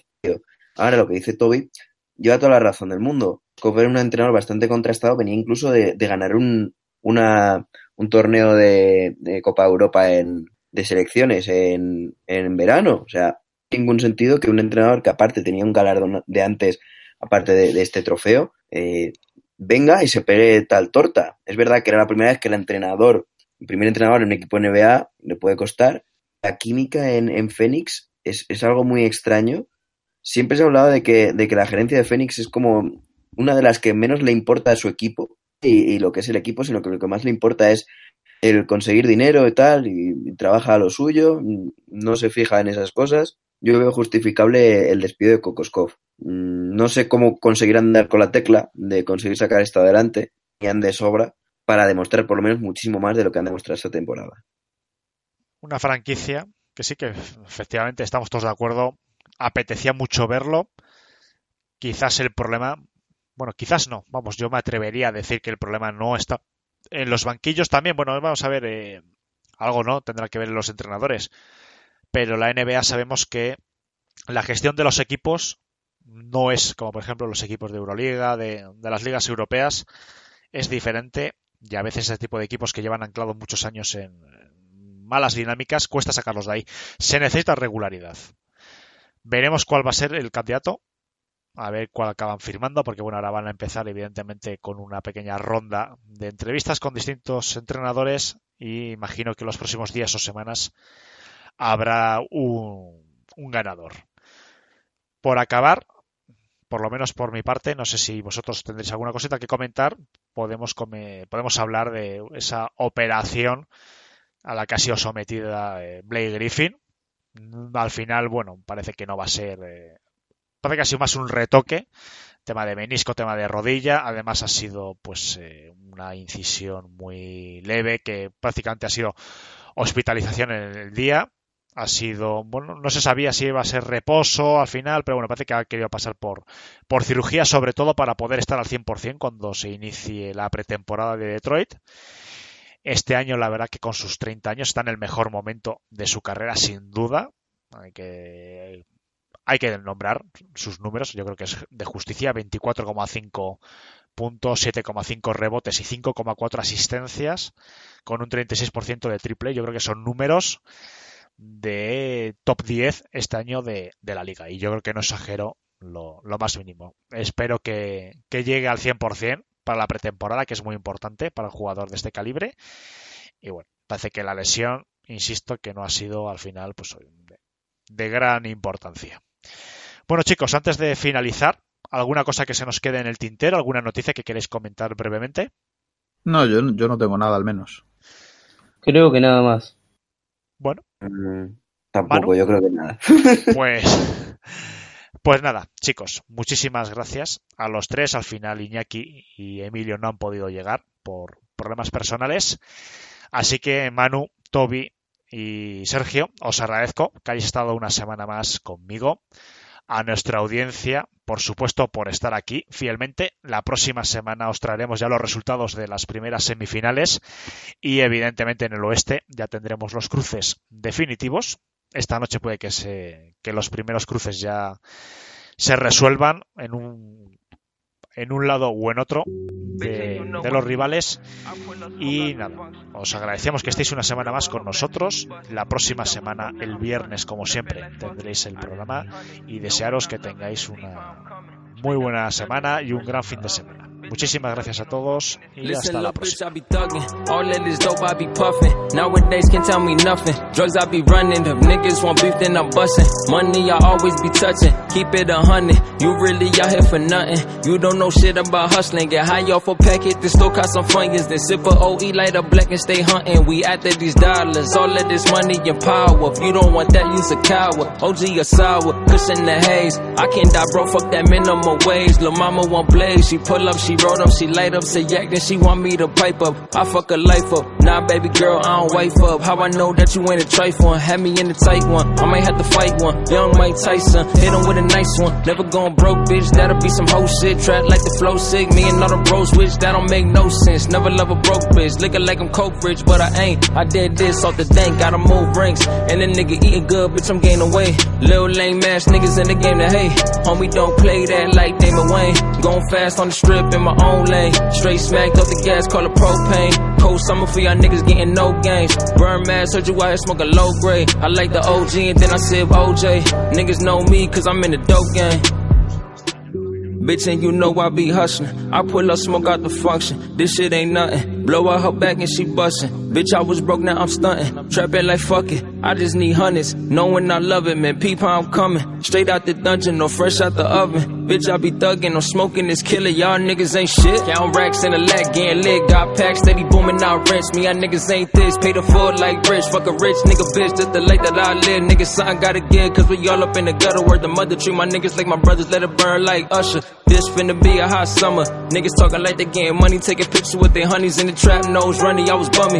All for the money, I was serving to the junkies, stuffing niggas like a bunkie in the woods, stay honey. Bitches ain't love me, now these hoes all want me. Going off this funky, I don't even give a fuck. I just wanna live it up, try and pick the business up. Fuck niggas switching up, all my niggas stay down, steady like a playground. Better not play around this, cause them K rounds hit, hit the grain, how it dip. I ain't playing about shit, we was riding on the lick, now I'm sliding with a brick. Got these niggas in the fridge, copper still on my dick, young nigga getting rich. What y'all know about this? Peep my hustle too legit, got some purple in the zip. Better take you on a trip, probably drop you off a cliff. Better hold on tight, get your roll on right if it's beef on sight.